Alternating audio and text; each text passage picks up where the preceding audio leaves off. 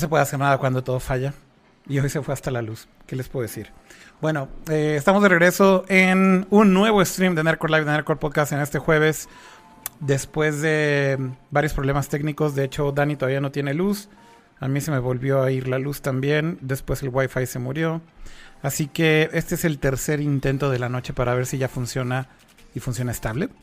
Gracias a todos los que aguantaron vara eh, y están ahí en el chat. Y bueno, como siempre, me da muchísimo gusto saludar al buen Pato G7 y al buen Ramsa. ¿Cómo están?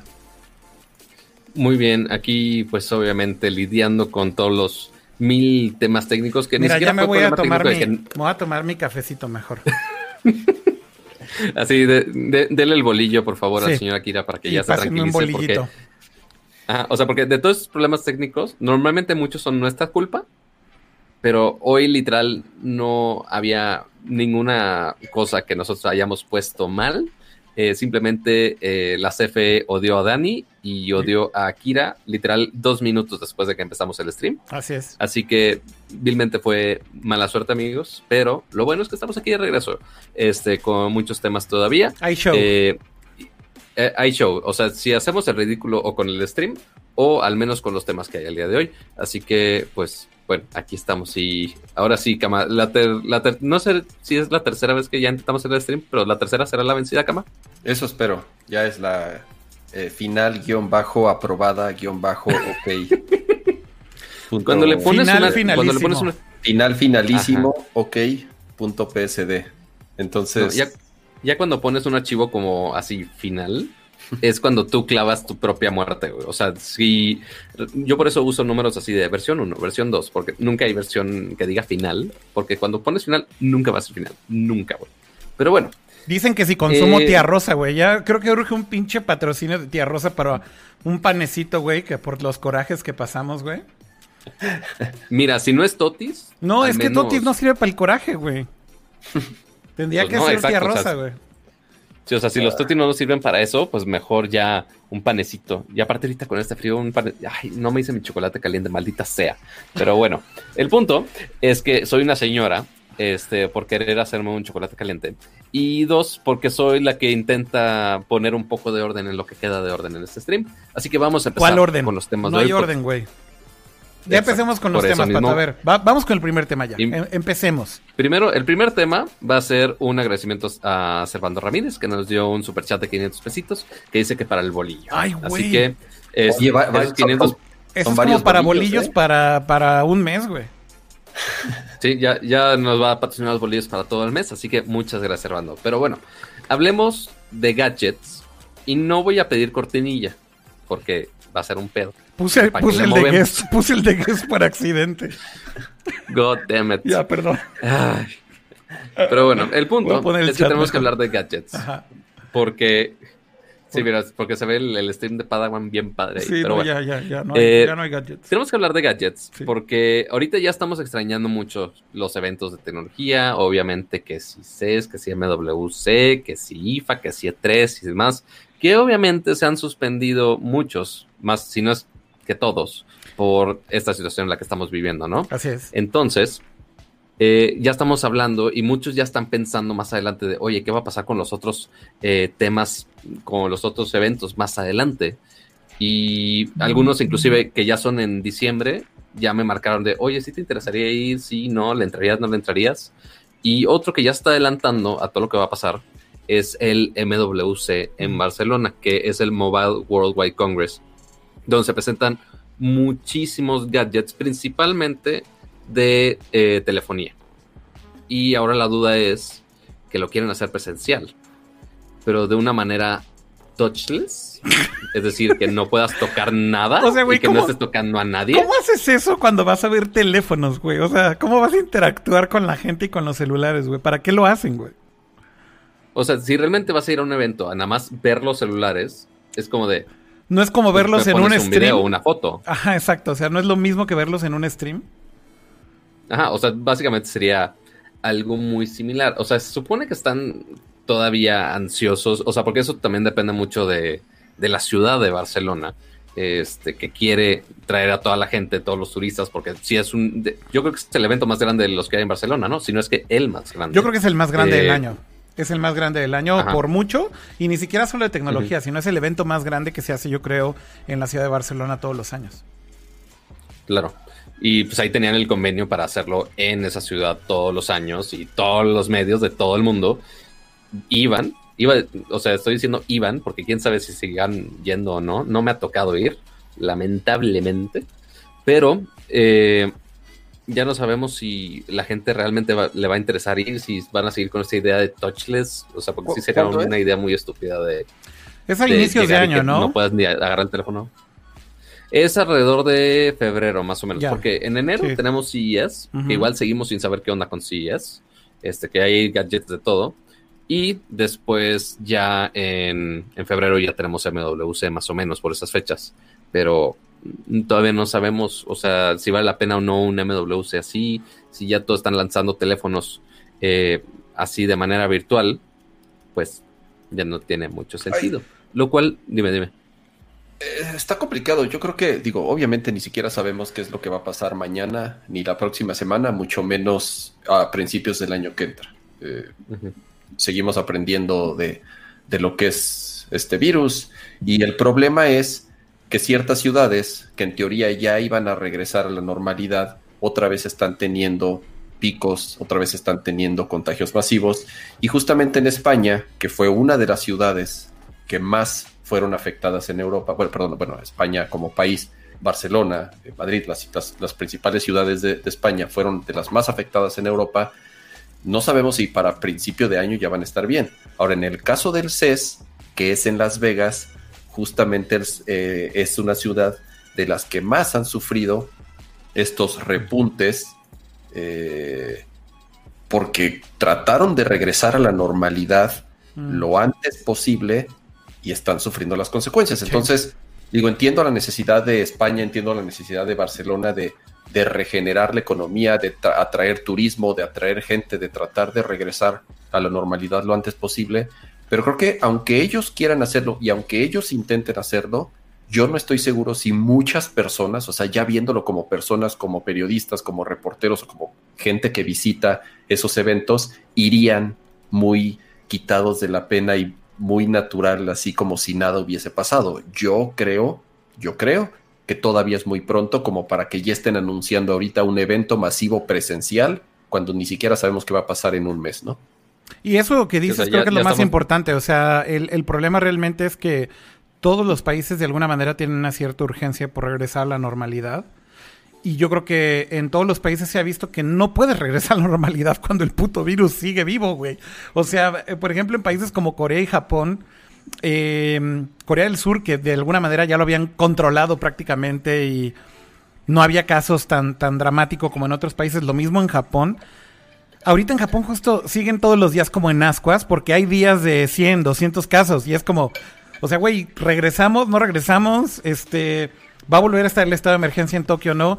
Y es como este, este rollo de que, o sea, hay muchos expertos en la materia que creo que lo que siguen insistiendo es en decir que mientras la pandemia no esté controlada, no hay regreso a la normalidad, güey. O sea, los gobiernos están desesperados porque evidentemente hay un tema económico, hay muchísimos temas políticos también, pero creo que el statement es muy sencillo y le hago caso a esos expertos que dicen, no vamos a regresar a una nueva normalidad hasta que no se controle la pandemia. ¿Y cómo se va a controlar la, pinche pandemia? Güey, es muy fácil, güey, hasta que haya vacunas, güey, y hasta que haya una solución realmente eh, de fondo que finalmente entonces sí haga que Tal vez el número de contagios también llegará a un punto en el que genere anticuerpos y eso tal vez hará que más gente se inmune, qué sé yo. Pero es que, a ver, veamos los porcentajes de los casos confirmados versus las poblaciones de los países. O sea, no estamos viendo ni el principio siquiera de esto. Eh, entonces, o sea, inclusive nada más comparando que, ok, Japón y Corea del Sur son los casos donde ahorita están mejorcitos, por así ponerlo y como quiera todavía no abren y no están haciendo eventos masivos y demás, porque estamos pensando en todo lo demás. O sea, ahorita primero arreglemos lo esencial, que es que sigamos vivos, que creo que es importante para vender teléfonos eventualmente, eh, o cualquier otro gadget en todo caso, y ya de ahí pensamos en eventos más grandes. Pero pues por ahora habrá que esperar a ver qué deciden en Barcelona. O sea, tienen las ideas y tienen las ganas de que vuelva el evento a la normalidad. Como todo mundo. Si les va bien en, en todas las demás situaciones, o sea, todo, toda la cuestión de salud tenemos que esperar a ver cómo sigue para esos entonces, pero por ahora yo creo que no muchos se van a animar se ve difícil. a ir como está la cosa ahora. Se ve difícil. Y por eso justo están haciendo eh, los eventos todavía virtuales, inclusive con los lanzamientos más grandes, eh, que de los lanzamientos más grandes, por ahora ya tuvimos algunos cuantos, eh, por ejemplo, como WWDC. Motorola que anunció el, el Edge y Edge Plus, que también, bueno, Apple normalmente no hace eventos para este tipo de cosas, pero también sacó el SE ahí en medio de la nada. Eh, el, eh, vimos el MWC que tuvimos todo el, el evento especial, el stream especial. Y ahora el siguiente en puerta es Samsung, que ah, pr- primero vimos el S20 a principios de este año, que fue de los últimos eventos que pudimos ir presenciales, eh, que tuvimos la oportunidad de ir allá en San Francisco. Y ahora le toca al Note 20, que es el siguiente Unpacked, que ya va a ser el siguiente mes. Y Correcto. obviamente todo esto de manera virtual. Ya se habían filtrado algunas fotos de cómo iba a ser el diseño del Note 20, que no, no es nada este, fuera de lo común, es algo que ya estamos medio esperando, combinando un poco de lo que conocemos del S20, de lo que conocemos del Note, que es un poco más cuadrado, pero ahora con un acabado, no sé si tenemos la, la imagen por ahí, este, se filtró la foto del color. Ahorita busco y la imagen. ya salió, Porque pues ya de hecho se filtró sale- el teléfono completo en el sitio de Samsung de, de Rusia. O sea, ni siquiera es que sea una filtración. Ahora ya hay más filtraciones porque hay un güey que está subiendo fotos y videos y demás, pero la imagen, la primera que se filtró, literal es del sitio de Samsung de Rusia, la foto completa del pinche teléfono. ¿No, Pato?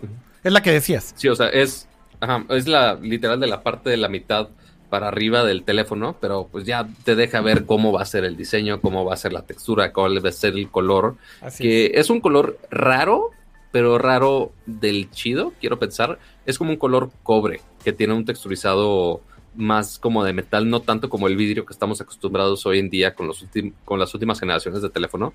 Y que de hecho ese color yo creo que ya la confirmaron con eh, el evento, el teaser que hicieron para la invitación del Unpacked, donde simplemente se ve la plumita, que bueno, la plumita pues ya sabemos que pues, eso es súper mega característico del Note, que está de color cobre y que cae una gota como del color que da a parecer que es justo ese color que se filtró en el sitio ruso.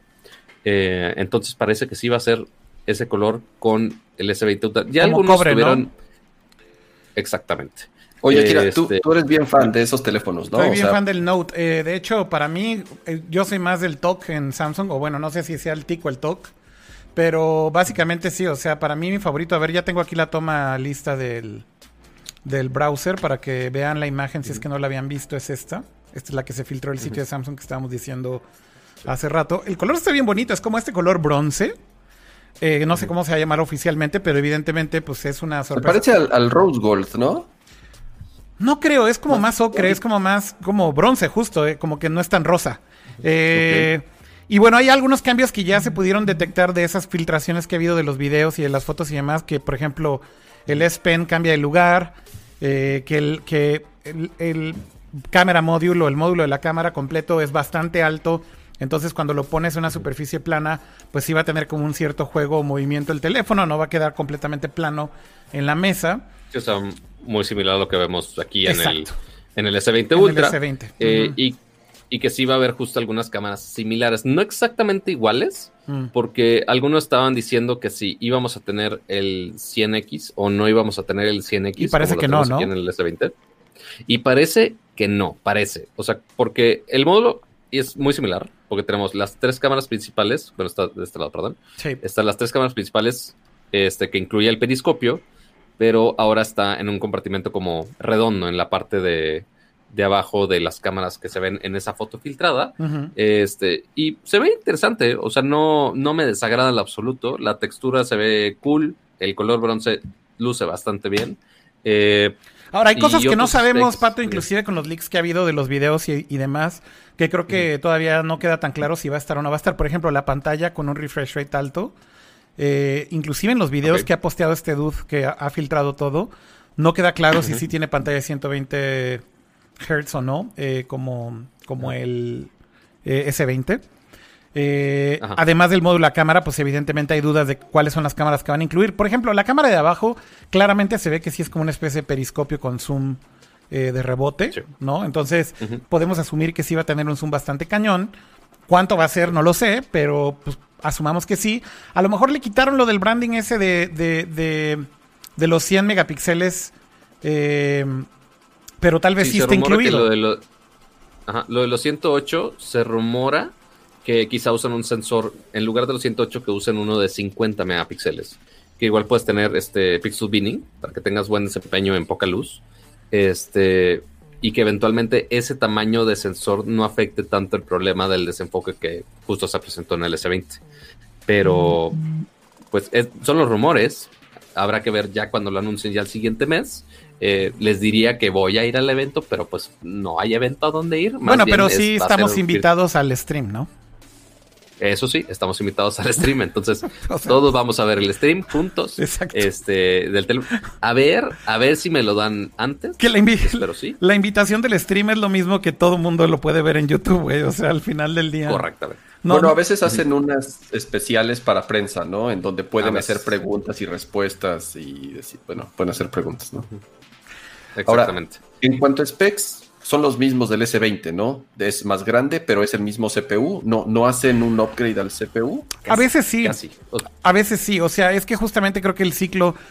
En general, siempre el Note ha sido el teléfono que, como es el que compite más cercano al lanzamiento del iPhone, creo que es donde Samsung avienta cosas nuevas, incluido procesador nuevo. Eh, y algunos otros features que a veces justo salen primero antes que en el S. Sin embargo, ahora lo que ha pasado es que en el S le han dado la prioridad a la cámara desde los últimos 4 o 5 años, yo creo. La cámara, primero el update es para el S y después para el Note. Pero en todo lo demás, típicamente el Note como que es el primero en recibir como cosas nuevas, incluyendo el procesador, o más RAM, o cosas de ese tipo, ¿no? de hecho, eso perdón, eso se junta con un anuncio de Qualcomm de esta semana. Ah, exacto. Que anunciaron el, o sea, porque tenemos el, el Snapdragon 865, que es ahorita el que usan la gran mayoría de los flagships. Bueno, que algunos de los S20 traen Exynos, pero los otros también traen Snapdragon y como muchos de los otros flagships de Android. Pero eh, justo esta semana anunciaron el 865 Plus que simplemente es una mejora del 10% principalmente en el CPU y eh, principalmente creo, no me acuerdo exactamente de qué specs es el 10% de mejora, pero si no me equivoco, en el GPU sí mejora eh, el 10%. Por ahí, lo que leí, por ahí lo que leí es que justamente es como más para gaming, ¿no? Exactamente. Perdón, Kama, ibas a decir algo. Que seguro, digo, si es que hacen un pequeño bump al, al CPU de la serie anterior, seguramente estarían usando este, este que acaban de anunciar entonces. Así es. Exactamente.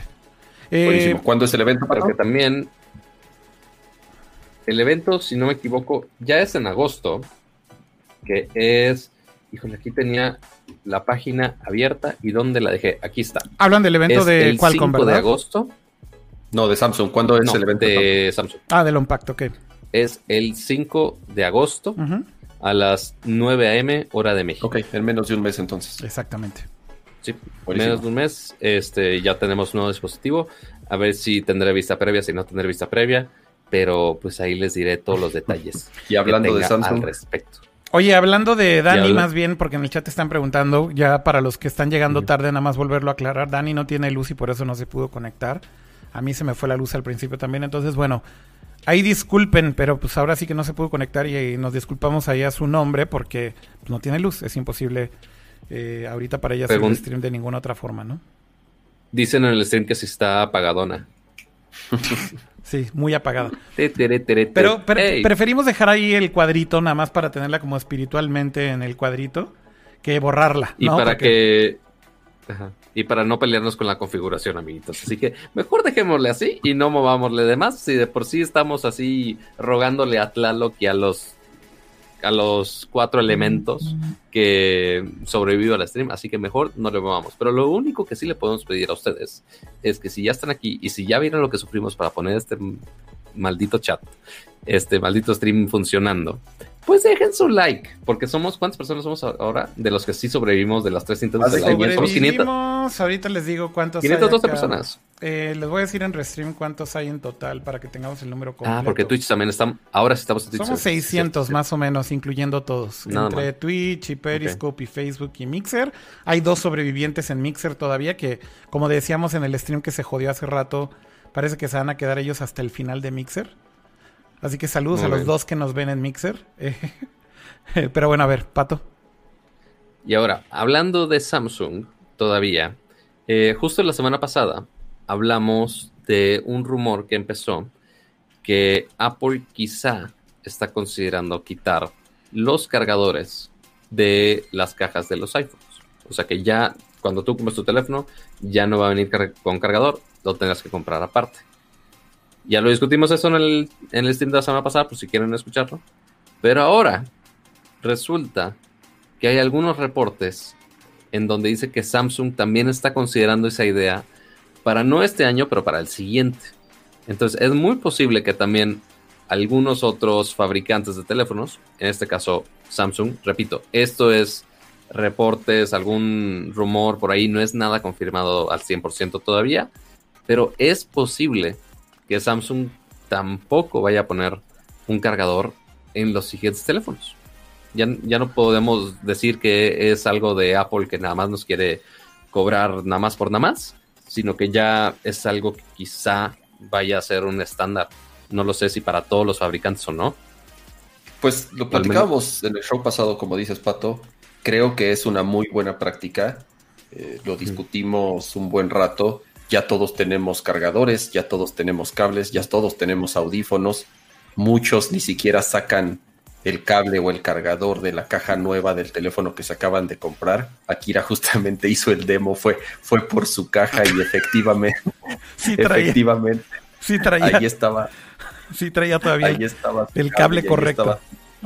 Y es una, creo yo, insisto, es una buena práctica siempre y cuando le bajen el costo, obviamente para que si alguien no lo tiene, pues sí, eh, eh, esa diferencia de dinero la utilice para, para reemplazarlo, para comprarlo, pero nada más en, la parte económica, sino súper importante en la parte ecológica, que se utilice menos cartón, que se utilice menos plástico, que puedas transportar una mayor cantidad de equipos en barco o en avión o en tren o en lo que se transporten.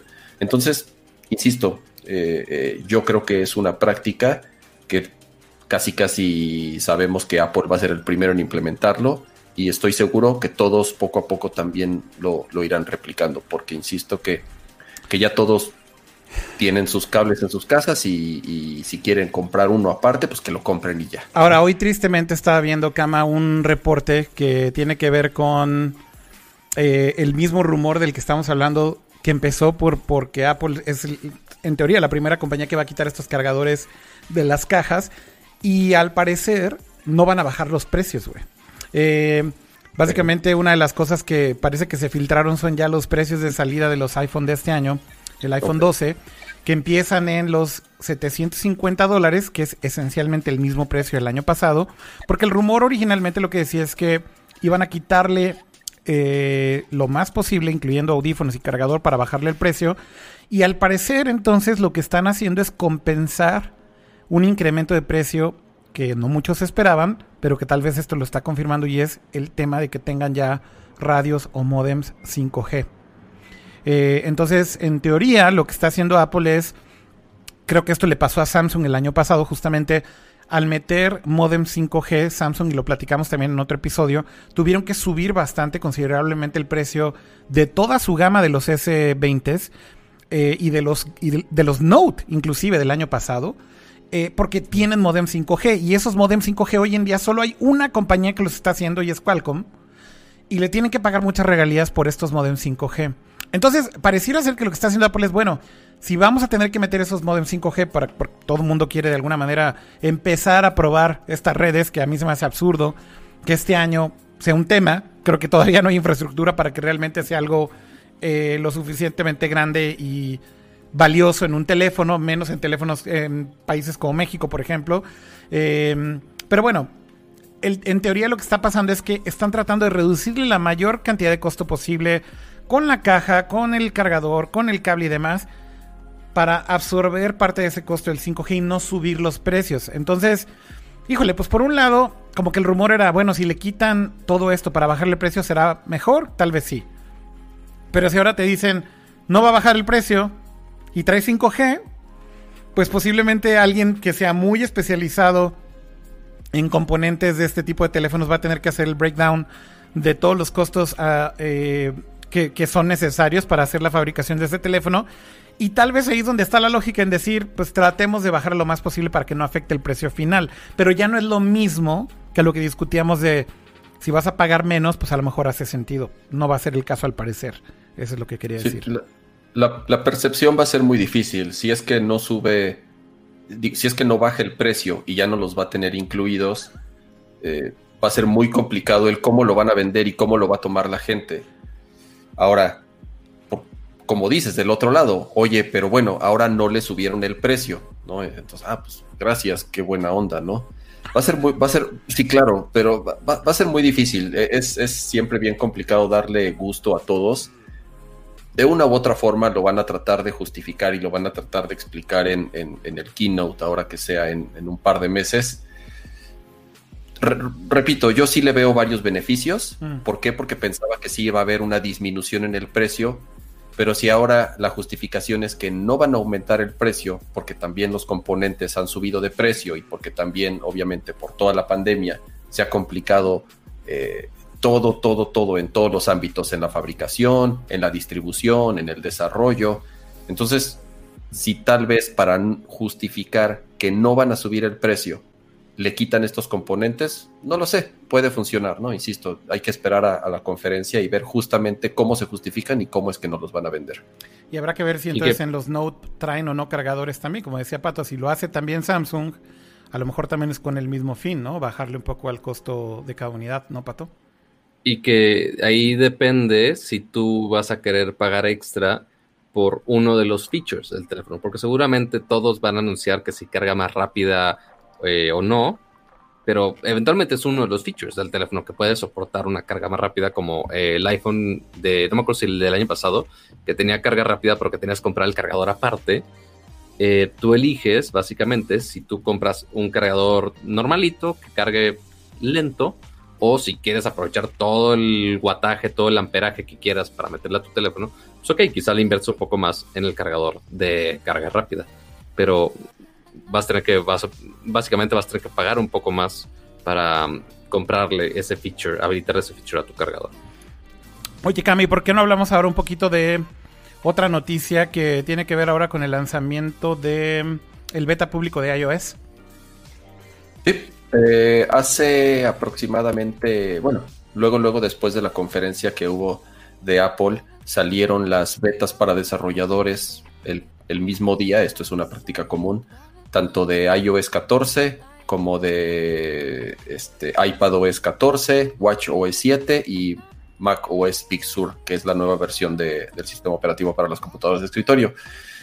Ya ahorita la versión de developer está en la beta 2. Ayer, si no me equivoco, no, perdón, antier, el día martes, salió ya la segunda beta de desarrollador y justo hoy ya es pública la beta que todo mundo puede bajar. Tú puedes como usuario cualquiera de iPhone, que no, es, no tienes una cuenta de developer de Apple, te registras como alguien que quiere probar la beta pública y ya se puede descargar.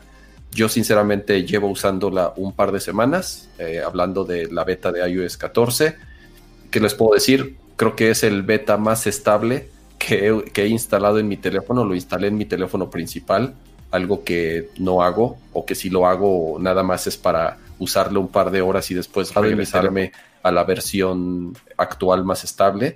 Pero llevo utilizándolo un par de semanas y les puedo decir que está súper estable, que está súper rápido. Sí tiene obviamente algunos detalles, es entendible, es un beta, es, seguimos apenas en esa etapa de prueba, pero salió muy rápido el beta pública y eso significa que están confiados y que, y que están convencidos de que es un, un release bastante estable y si ustedes tienen ganas y han visto las eh, cuáles son las novedades, digo, lo platicamos el día que fue la conferencia de Apple, anímense.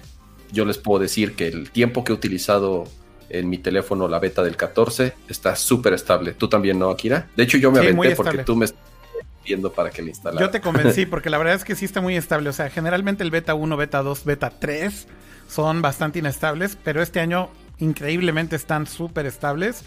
Así que si tienen un iPhone, un iPad, les recomiendo que sí lo bajen para probar el beta público. ¿Tú, Pato, lo bajaste en algún device o, ninguno? Uy, sí, déjalo bajo en mi iPad y en mi iPhone. ¿Tienes iPad, no? Su cara. Su cara lo dice todo. ¿Se congeló la imagen o así se.? Ah, no, así A ver, a ver Android Boy. A ver, Android Boy. Con todo y el, eh, con todo y el super, super chat de Servando, de 500 pesos, me alcanza menos del, creo que del 10% de un iPad. Sí, el iPad es caro. Menos del 1%, sí, pues, me la mamé. Oye, este, Pato, ¿y ahora, y ahora además que tienen estos teclados que cuestan 8 mil pesos, son un poco más caros todavía. Un, un, poquitito nada más. Exacto. Este, lamentablemente iOS 14 no los hace más baratos, lamentablemente. Pero yo les quería preguntar, ¿ustedes eh, estuvieron con la beta de developers o nada más atrevieron hasta el beta público? No, yo desde developer, justo es lo que decía Kama, que le entramos desde el beta 1 de developer. Y de hecho, el beta 2 de developer siempre está sincronizado con el beta público. Y generalmente hay muchos bug fixes entre el beta 1 y el beta 2 Fíjate que lo único que sí noté es la de Big Sur, sí les recomiendo que no la bajen en una Mac. Porque el beta 2, de hecho, como siempre, con Mac sobre todo, siempre hay muchos problemas de power management. Y la batería ahorita en el beta 2 de Big Sur es un desastre, güey. O sea, se consumió la batería de mi, de mi MacBook Pro de 13 pulgadas como en una hora. Entonces claramente me di cuenta que otra vez rompieron el, el power management y siempre pasa lo mismo con Mac. Eh, con iOS ha pasado que en, el beta 1 2 también el Power Management está medio loco y consume la batería más rápido, pero en general he sentido que están muy estables, muy pulidas, tanto la de iOS como la de iPadOS. En iPadOS sí detecté un bug muy raro y es que el autocomplete del teclado falla, aunque estés usando un teclado físico o, un o el teclado on screen en iPadOS. Y eso empezó a pasar desde el beta 2, entonces si lo instalan en iPad nada más tengan cuidado porque es posible que sí tengan estas fallas de cuando están tecleando, autocompleta mal las palabras. Eh, entonces aparece ahí como gibberish y ya me di cuenta que sí es el teclado y algo han de estar arreglando ahí. entonces, bueno, nada más ojo con eso. En el iPhone no pasa. Lo podrías desactivar el autocorrector y en teoría funciona bien. Exactamente, es pues con el autocorrector. Ok, y algo interesante que mencionaron de iOS 14, aparte que ya está disponible al público, algo decías, Kama, que eso, que esta versión de iOS destapó ciertas cochinadas, así lo escribiste textualmente, eh, de algunas apps, específicamente de TikTok. Entonces, no sé qué leíste al respecto. Pasa, pasa, pasa lo siguiente, iOS 14 tiene nuevos métodos para identificar cuando ciertas aplicaciones acceden a ciertas funcionalidades. Ya se había implementado en versiones anteriores del sistema operativo que era muy insistente, por lo menos era bastante eh, ruidoso, si se puede decir así, cuando una aplicación quería acceder a tu micrófono, a tu cámara, a tus fotos, a tus contactos, a cualquiera de estos componentes o cualquier información de carácter privado o de carácter delicado, si se le puede llamar así. Entonces había eh, en iOS mucho control para que tú como usuario permitieras o no el acceso a estas funcionalidades de distintas aplicaciones. Esto cuando tú instalabas una aplicación, la abrías por primera vez, te decía, esta aplicación quiere acceder a tu micrófono, ¿le das permiso, sí o no? Esta aplicación quiere acceder a tus contactos, o quiere acceder a tu cámara, o quiere acceder, acceder a tus fotos. Y ya tú determinabas si le dabas permiso o no. Ahora, ¿qué es lo que sucede en iOS 14? Agregaron todavía ciertos mecanismos que hacen mucho más evidente y mucho más fácil cuando una aplicación quiere acceder a, estos componentes que he mencionado. Por ejemplo, ahorita cuando el app está, algún app está utilizando tu cámara o tu micrófono, aunque tú la minimices o aunque esté en background corriendo, te pone un pequeño indicador arriba del lado derecho. Es un puntito rojo o un puntito naranja, tal cual como el de una cámara como si estuviera grabando. Y esto es un indicativo de que hay alguna aplicación que está accediendo ya sea al micrófono o a la cámara o a tu posición del GPS, en, los diversos componentes de tu teléfono. Uno de estos features adicionales de seguridad es cuando una aplicación está leyendo tu eh, papelera, se le puede llamar así, cuando tú el clipboard. el clipboard, exactamente, o sea, cuando tú seleccionas un texto y le das copiar, o cuando agarras una liga y le das copiar, o una foto y le das copiar, cualquier cosa en tu teléfono que tú copias, se va a un clipboard. Y resulta que hay aplicaciones, en el caso particular de TikTok, que bueno, eh, al ratito vamos, vamos a hablar un rato de TikTok porque justamente están eh, haciendo prácticas bastante cochinonas, si se les puede decir así. Resulta que en iOS todo el tiempo están leyendo tu clipboard. Tú empiezas a teclear y está leyendo tu clipboard. Tú copias una URL y está leyendo tu clipboard. Tú haces cualquier otra cosa en otra aplicación, en cualquier parte del teléfono y está leyendo tu clipboard. Ahora, ¿qué hace con eso? Ese es el gran misterio. Porque cuando empezaron a salir los primeros reportes y los primeros videos de los usuarios demostrando que TikTok en tiempo real estaba leyendo tu mira, portapapeles, ya pusieron ahí en el, en el, en el chat tu que no te pases de pocho. Exactamente. Pero no nada más eso, no nada más estaba leyendo tu portapapeles, también estaba leyendo. Hay, en, en, el desarrollo de iOS hay unas cosas que se llaman URL schemes, que son cómo se interconectan ciertas aplicaciones con otros servicios o con otras aplicaciones. Y lo hace a través de unas URLs con ciertos parámetros para que puedan interactuar entre aplicaciones o entre distintas funcionalidades. Bueno, resulta que TikTok también estaba leyendo todos estos schemes para saber qué aplicaciones tenías instaladas, cuáles aplicaciones estabas abriendo, todo haciéndolo por detrás en un proceso oculto y cuando le dijeron a TikTok así de, güey, ¿para qué estás haciendo esto? La respuesta fue súper boba. O sea, dijeron, ah, es un método anti-spam que implementamos, pero no se preocupen, ya lo vamos a quitar. ¿Ok? Está increíble, está increíble cómo este feature está echando de cabeza a los developers de todo tipo, porque también Reddit, por ejemplo, hacía eso. Eh, Reddit también eh, copiaba el clipboard en el background. LinkedIn. Son un montón de apps, este, o sea, son malas prácticas de los developers, creo yo, que durante muchos años han tratado de hacer data mining de todo tipo. Y ahora entonces lo que está haciendo Apple es, en lugar de avisarles a los developers así de, oigan, vamos a cambiar esto, es, vamos a exponer esta pinche bola de cabrones. Y literal lanzan el beta y te empieza a avisar todas estas cosas y es así de, güey, o sea, ¿qué están haciendo estas apps en el background que yo no sabía? Está cabrón, Pato. O sea, está cabrón que te avise así y te enteres ahí. Sí, o sea, porque se entiende el que algunos ciertos developers hayan usado esa opción del clipboard para que, ah, si detecta que copiaste un link de, no sé, güey, un filtro de Snapchat o una, o sea, cualquier integración, ¿no? Este, que detecte de, ah, copiaste esto, te lo, te lo autocompleto cuando entres al app. Fine. O sea, no, no significa que todos los que hayan usado ese feature sean developers malos, pero este, cuando no justifican bien el cómo funcionan o por qué implementaron eso, por ejemplo, el caso de TikTok, de, ah, oye, para una cosa es anti-spam. ¿De qué hablas, güey? O sea, ni, ¿Cómo, ¿Cómo, diablos funcionaría el anti-spam por copiar este, el clipboard, güey? Por favor, alguien explíquenlo, güey.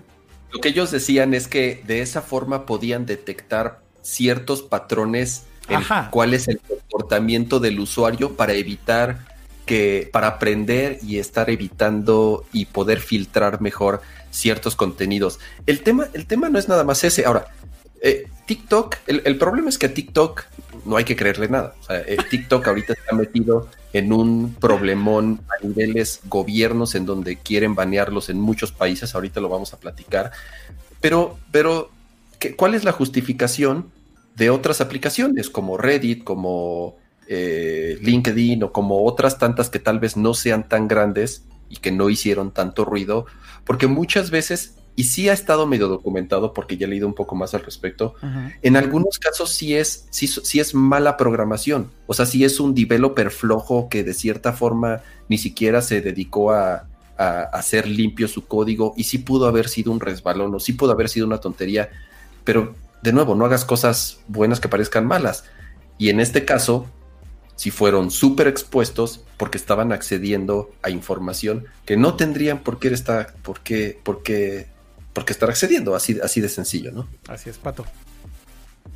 O sea, y justo casos como comenta en el chat de Arkev dice, a mí me gusta cuando copio una URL y quiero ir a Flipboard, en cuando entro me pregunta si quiero compartir esa URL en alguna de mis revistas digitales.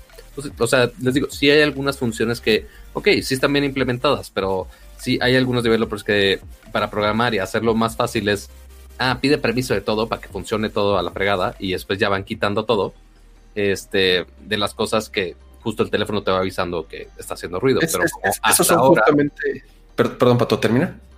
Y justo hasta ahorita que ya este nuevo beta ya te está exponiendo de, oye, este developer se está pasando de lanza con, con este API, pues ya hasta ahorita de, ah, bueno, ok, creo, creo, que lo tenemos que limpiar de ahí y lo habíamos dejado ahí como, como si nada. Pero pues, esto, que comentaban, esto que comentaban en el chat justamente era lo de los URL schemes que, dije hace rato. Tú es como cuando le das eh, clic a una URL de un producto de Amazon en el browser y te hable la aplicación de Amazon. O es cuando copias eh, un número de tracking de, DHL o de FedEx o de cualquiera y te vas a tu aplicación. Hay aplicaciones especializadas para hacer tracking de envíos y detecta que tú copiaste porque tiene, o sea, porque cumple con ciertos parámetros que tú lo copiaste para y automáticamente te lo agrega. Pero para eso sí tiene funcionalidad. O sea, la, la aplicación realmente tiene una funcionalidad real y está justificado. Pero no en el caso de TikTok que tenía los URL screens de todas las aplicaciones más famosas que, hay en las distintas App Store. O sea, ellos sí leían todo de todo y les valía gorro. Mira, aquí sigue siendo... En el chat nada más quiero leer ahí rápido algunos comentarios que están llegando. Eh, por ahí decía R. Cake, eh, iOS Dev Here. Por eso es buena práctica ponerle a las apps que borran el clipboard después de cierto tiempo. Ejemplo, password managers o cosas bancarias, porque en iOS siempre se ha podido leer. Eh, yo creo que por ahí también Juan José Mota decía, que también es developer, por cierto, y le mando un saludo, decía que en general muchas veces no es tanto la compañía, sino que también los clientes quieren eh, data, ¿no? Entonces, a lo mejor si es un proyecto para un tercero y es un cliente al que le estás haciendo el app, muchas veces estos requests de dame la mayor cantidad de data posible venía de un tercero pero creo que cuando no puedes justificar esto, o más bien es un data grab descarado, güey, es cuando compañías como LinkedIn, compañías como eh, Reddit, compañías como, o sea, son apps y compañías grandes, lo están haciendo y lo están haciendo desde hace siglos, güey. Este, claramente es porque quieren data grab. Y ahí sí no hay como que la justificación de que el cliente, el cliente, ¿qué? Pues ellos son los que deciden qué va y qué no va y lo están haciendo conscientemente. Hay muchas mejoras, creo que en cuanto a la, la, información que acceden las apps en iOS 14 y en iPadOS 14. Ya decía Kama, por ejemplo, lo del indicador de la cámara. Que si el micrófono se queda activo o la cámara se queda activa, aunque esté en el background, iOS te está avisando si alguien la está usando o no. Y por ejemplo, otra cosa que me gusta mucho también es que ahora ya te puede dejar que hagas de manera selectiva qué fotografías quieres acceder de tu carrete de la, de app de fotos. Antes, si tú, por ejemplo, simplemente le decías a una app, oye, está pidiéndote acceso para ver todas tus fotos en tu librería. Sí, whatever, ¿no? Este, y le dabas OK, pues es como ya, toda mi librería es tuya. Obviamente, es muy difícil que hoy en día abusen los developers de que suban las fotos en el background, pero para hacerlo todavía más específico, hoy en día en iOS 14 tienes este control granular que te dice, ¿quieres seleccionar qué fotos tiene acceso el app? Y literal puedes escoger 10 fotos. Nada más 10 fotos. Una foto. Y solamente le das acceso al app que estás usando en ese momento a esa foto en específico. Y la próxima vez que vuelves a abrir un picker de, la, del camera roll, te vuelve a preguntar si quieres darle acceso a más o menos o dejarlo igual. Lo cual es un gorro, pero pues al final de cuentas estás manejando mejor tu información. Pato. Sí. dale, Cam. No, eh, como dice Akira, es un gorro, pero al final le están dejando al usuario el poder y la decisión de qué tanto quiere compartir y qué tanto no. Entonces, por lo menos es, digo, del tipo de cosas que sí, pueden ser medio molestos para el developer o seguramente a todas estas grandes compañías que solamente quieren obtener data es una patada en las bolas por parte de Apple y seguramente odian a, Apple por eso, pero digo, Apple es una compañía que ha demostrado que le importa la privacidad de sus usuarios y aunque sea medio engorroso, pues bueno, te dan el poder de, de decidir qué tanto quieres o no compartir. Pero mira, hablando de privacidad, hablando de que se nos metió una patrulla en el stream, quién sabe de quién. De mi casa no es porque ni siquiera doy a la calle. Entonces estaban llegando por, estaban llegando por cama. Ajá, ahorita voy a programar para que se prendan casi como sirena de policía. Pero eh, le está cayendo la ley, eh, básicamente, también a TikTok. Porque justo esos temas de privacidad, que algunos, ok, justo que se fueron expuestos por, ah, ya me hasta me duplico ahí, eh, que algunos fueron expuestos por este beta de iOS, pero también hay mucho miedo por la cantidad de datos que podría tener esa aplicación, porque tomemos en cuenta que TikTok es una aplicación basada en China. Y ya sabemos ahí cómo se ponen de loquitos con los datos, con el control, con y más inclusive ahorita con la situación de Hong Kong en este momento, pero igual no me voy a poner tan político de ese lado. Pero esto ya llegó al punto eh, que justo ya vimos hace unos años, eh, ya fue hace unos años, cuando empezó todo el drama de Huawei, que le hicieron el ban por temas de privacidad y que sí y todas esas cosas. Sí, ya tiene, ya tiene rato, ya pasó más de un año. Eh, y ahora esto ya está empezando a darle miedo a algunos gobiernos y posiblemente eh, algunos quieren banear TikTok. Y esto ya pasó en India, por ejemplo, donde ya banearon por completo la aplicación de TikTok. Así es, de hecho, el primer país que ya se atrevió a finalmente quitar de su país por completo es la India, efectivamente. Y además, esto fue un golpe durísimo para TikTok porque el mercado número uno de TikTok, que es una compañía que se llama ByteDance, que está basada en Beijing y que, como bien decías, Pato, pues aquí la suposición es que, como cualquier otra compañía china, tiene que responder a cualquier request de información del Partido Comunista en China. O sea, esto es algo bien sabido, que todas las compañías que existen en China de tecnología, algunas son más cercanas al, al gobierno, otras no tanto, eso hay que decirlo, pero por lo pronto lo que sí es un hecho es que si tú tienes una compañía en China y operas en China, esencialmente tienes que jugar con las reglas de China. Y jugar con las reglas de China es darle la información al Partido Comunista de China cuando te la requieran, censurar los temas que quieran, banear a los usuarios que quieran, básicamente hacer lo que quieran, ¿no? Em, y en este sentido, pues el mercado número uno para ByteDance con TikTok es China, efectivamente. El mercado número dos era la India. Y acaban de pelar en la India. En la India es una combinación de factores porque hay un problema político y geográfico. Se están peleando en una frontera la India y China. Fue una noticia esas bizarras ya de como el fin del mundo, ¿no? Este, o sea, de por sí ya el 2020 es súper raro, güey, y esta noticia fue todavía más rara y es que literal en la frontera de China e India eh, se empezaron a golpear y agarrar a golpes, güey, pero hay una política que, no deja que tengan armas en esa parte de la frontera. Entonces se mataron a palos, güey. Y piedras. Así como cavernícolas, güey. Y esto es real, güey. Busquen la noticia. qué horror. Se dieron de palazos, güey, y de pedradas, güey. Y mataron a, a, creo que 15 hindús, güey, en esta pelea. Entonces el gobierno de la India ya dijo, a ver, güey, enough is enough con estos pinches chinos. ¿Qué podemos hacer? Y empezaron a buscar como lo que ya los tenía hasta la coronilla y empezando por apps. Entonces dijeron, bueno, güey, pues vamos a banear a TikTok de aquí para que vean cómo va el, el, golpe. Y miren, seamos sinceros, güey. O sea, yo creo que es muy justo y predecible que ahora países como Estados Unidos estén considerando banear a TikTok también en Estados Unidos por una sencilla razón, güey. China lo hace todo el tiempo, güey. O sea, tú no puedes ir a China a jugar con las reglas de todo el, todo el mundo, güey. China tiene sus propias reglas. ¿Por qué no existe Google en China? Porque no los dejaron entrar, güey, con las reglas que ellos querían. Porque tuvieron que, o tenían que, jugar con las reglas de China. Entonces, ¿qué tiene de malo, güey? Que, o sea, hoy en día mucha gente dice, güey, pinches gobiernos, se la están volteando a China y bla, bla, bla. Y, y ahora Estados Unidos también los va a banear. A ver, güey, los primeros que hicieron esto fue China. O sea, China no deja que nadie juegue en su país, sino es con sus reglas. Y eso es un problema muy serio. Evidentemente para compañías como Apple dicen, a ver, güey, es un mercado muy importante para nosotros, tenemos que vender iPhones ahí. ¿Qué hacemos? Ah, pues toda la data de los chinos, güey, está en data centers de China. Si nos piden acceso a la información, se las damos, güey. ¿Por qué? Porque son las reglas de China.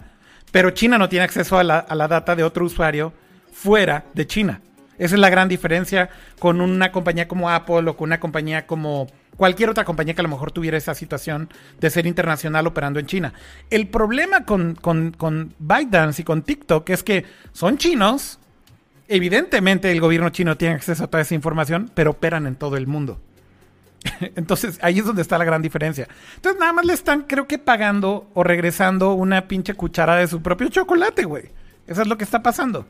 Y creo que con justa razón, ¿no? Al final del día está pasando porque ya ha pasado en otros casos con muchísimas compañías que han tratado de operar en China. Ese es, digamos que, el trasfondo de todo esto. Entonces ahora el riesgo es que el secretario de Estado en Estados Unidos, Pompeo, eh, dijo esta semana que sí están considerando seriamente el hacer un ban de TikTok en Estados Unidos, a lo cual respondió TikTok. Pero tenemos un CEO gringo, güey. Y es así como, tú. O sea, eso, lo eso, lo acaban de hacer hace tres semanas, güey. Lo acaban de hacer hace un mes, güey. Justamente para tratar de tener excusas estúpidas de por qué no los deberían de banear, güey. Entonces, bueno, es, es absurdo, güey. yo creo que se lo merecen, güey. Al final de estas compañías chinas, estoy de acuerdo en que hay un riesgo muy alto por, por estar tan cerca del, Partido Comunista. Eh, es cierto que también Estados Unidos puede pedir información a las compañías de tecnología de Estados Unidos. No nos hagamos güeyes. Sin embargo, en reportes de transparencia que se publican a cada rato de Google, de Apple, de Facebook, sí publican cuántos requests han tenido de información confidencial de usuarios y por lo menos lo tratan de hacer de manera más transparente. Y sí dicen, güey, aquí me están pidiendo data. En el caso de China no. Ese es el problema. Y yo creo que ahí es donde también hay un, factor muy distinto que tenemos que evaluar encima de que Estados Unidos insiste con que estas apps son un tema de eh, ya eh, un problema de seguridad nacional, que es lo que le pasó a Huawei, es lo que le pasó a HTC, eh, perdón, a ZTE y ahora parece que a TikTok, ¿no? Sí, o sea, porque consideramos que este ban que hicieron en India, o sea, el que ya está aplicado, no fue solamente a TikTok, es a 59 aplicaciones de origen de China eh, y que es justamente para limitar no solamente a los tiktokeros y que se contamine esta cultura de los tiktokers para ya no hacer bailes estúpidos, eh, sino para limitar toda esa recolección de información de parte de que tiene acceso totalmente el gobierno chino y que no va a avisar absolutamente a nadie. Entonces, pues bueno, es lo que se hizo eh, en India, que fue los principales eh, públicos de la aplicación. En Estados Unidos igual impactaría muchísimo. Y si eso se aplica en Estados Unidos, quién sabe en las demás regiones, si nos valga, si no nos valga, eh, si afecta. Porque también están considerando eh, TikTok ya cambiarse de sede, porque obviamente saben que lo que lo está afectando es que estén en China.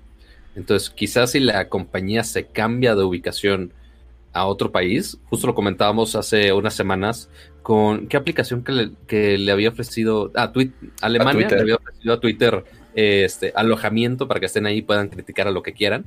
Eh, y quién sabe si básicamente TikTok podría hacer lo mismo, e irse a otro país donde no los afecten y no los estén baneando por estar este, bajo la sombrilla del gobierno chino. Totalmente. Eh, yo creo que ahorita justo con todos estos movimientos que hay, eh, finalmente, pues todo mundo está tratando de cobrársela, creo que de distintas maneras.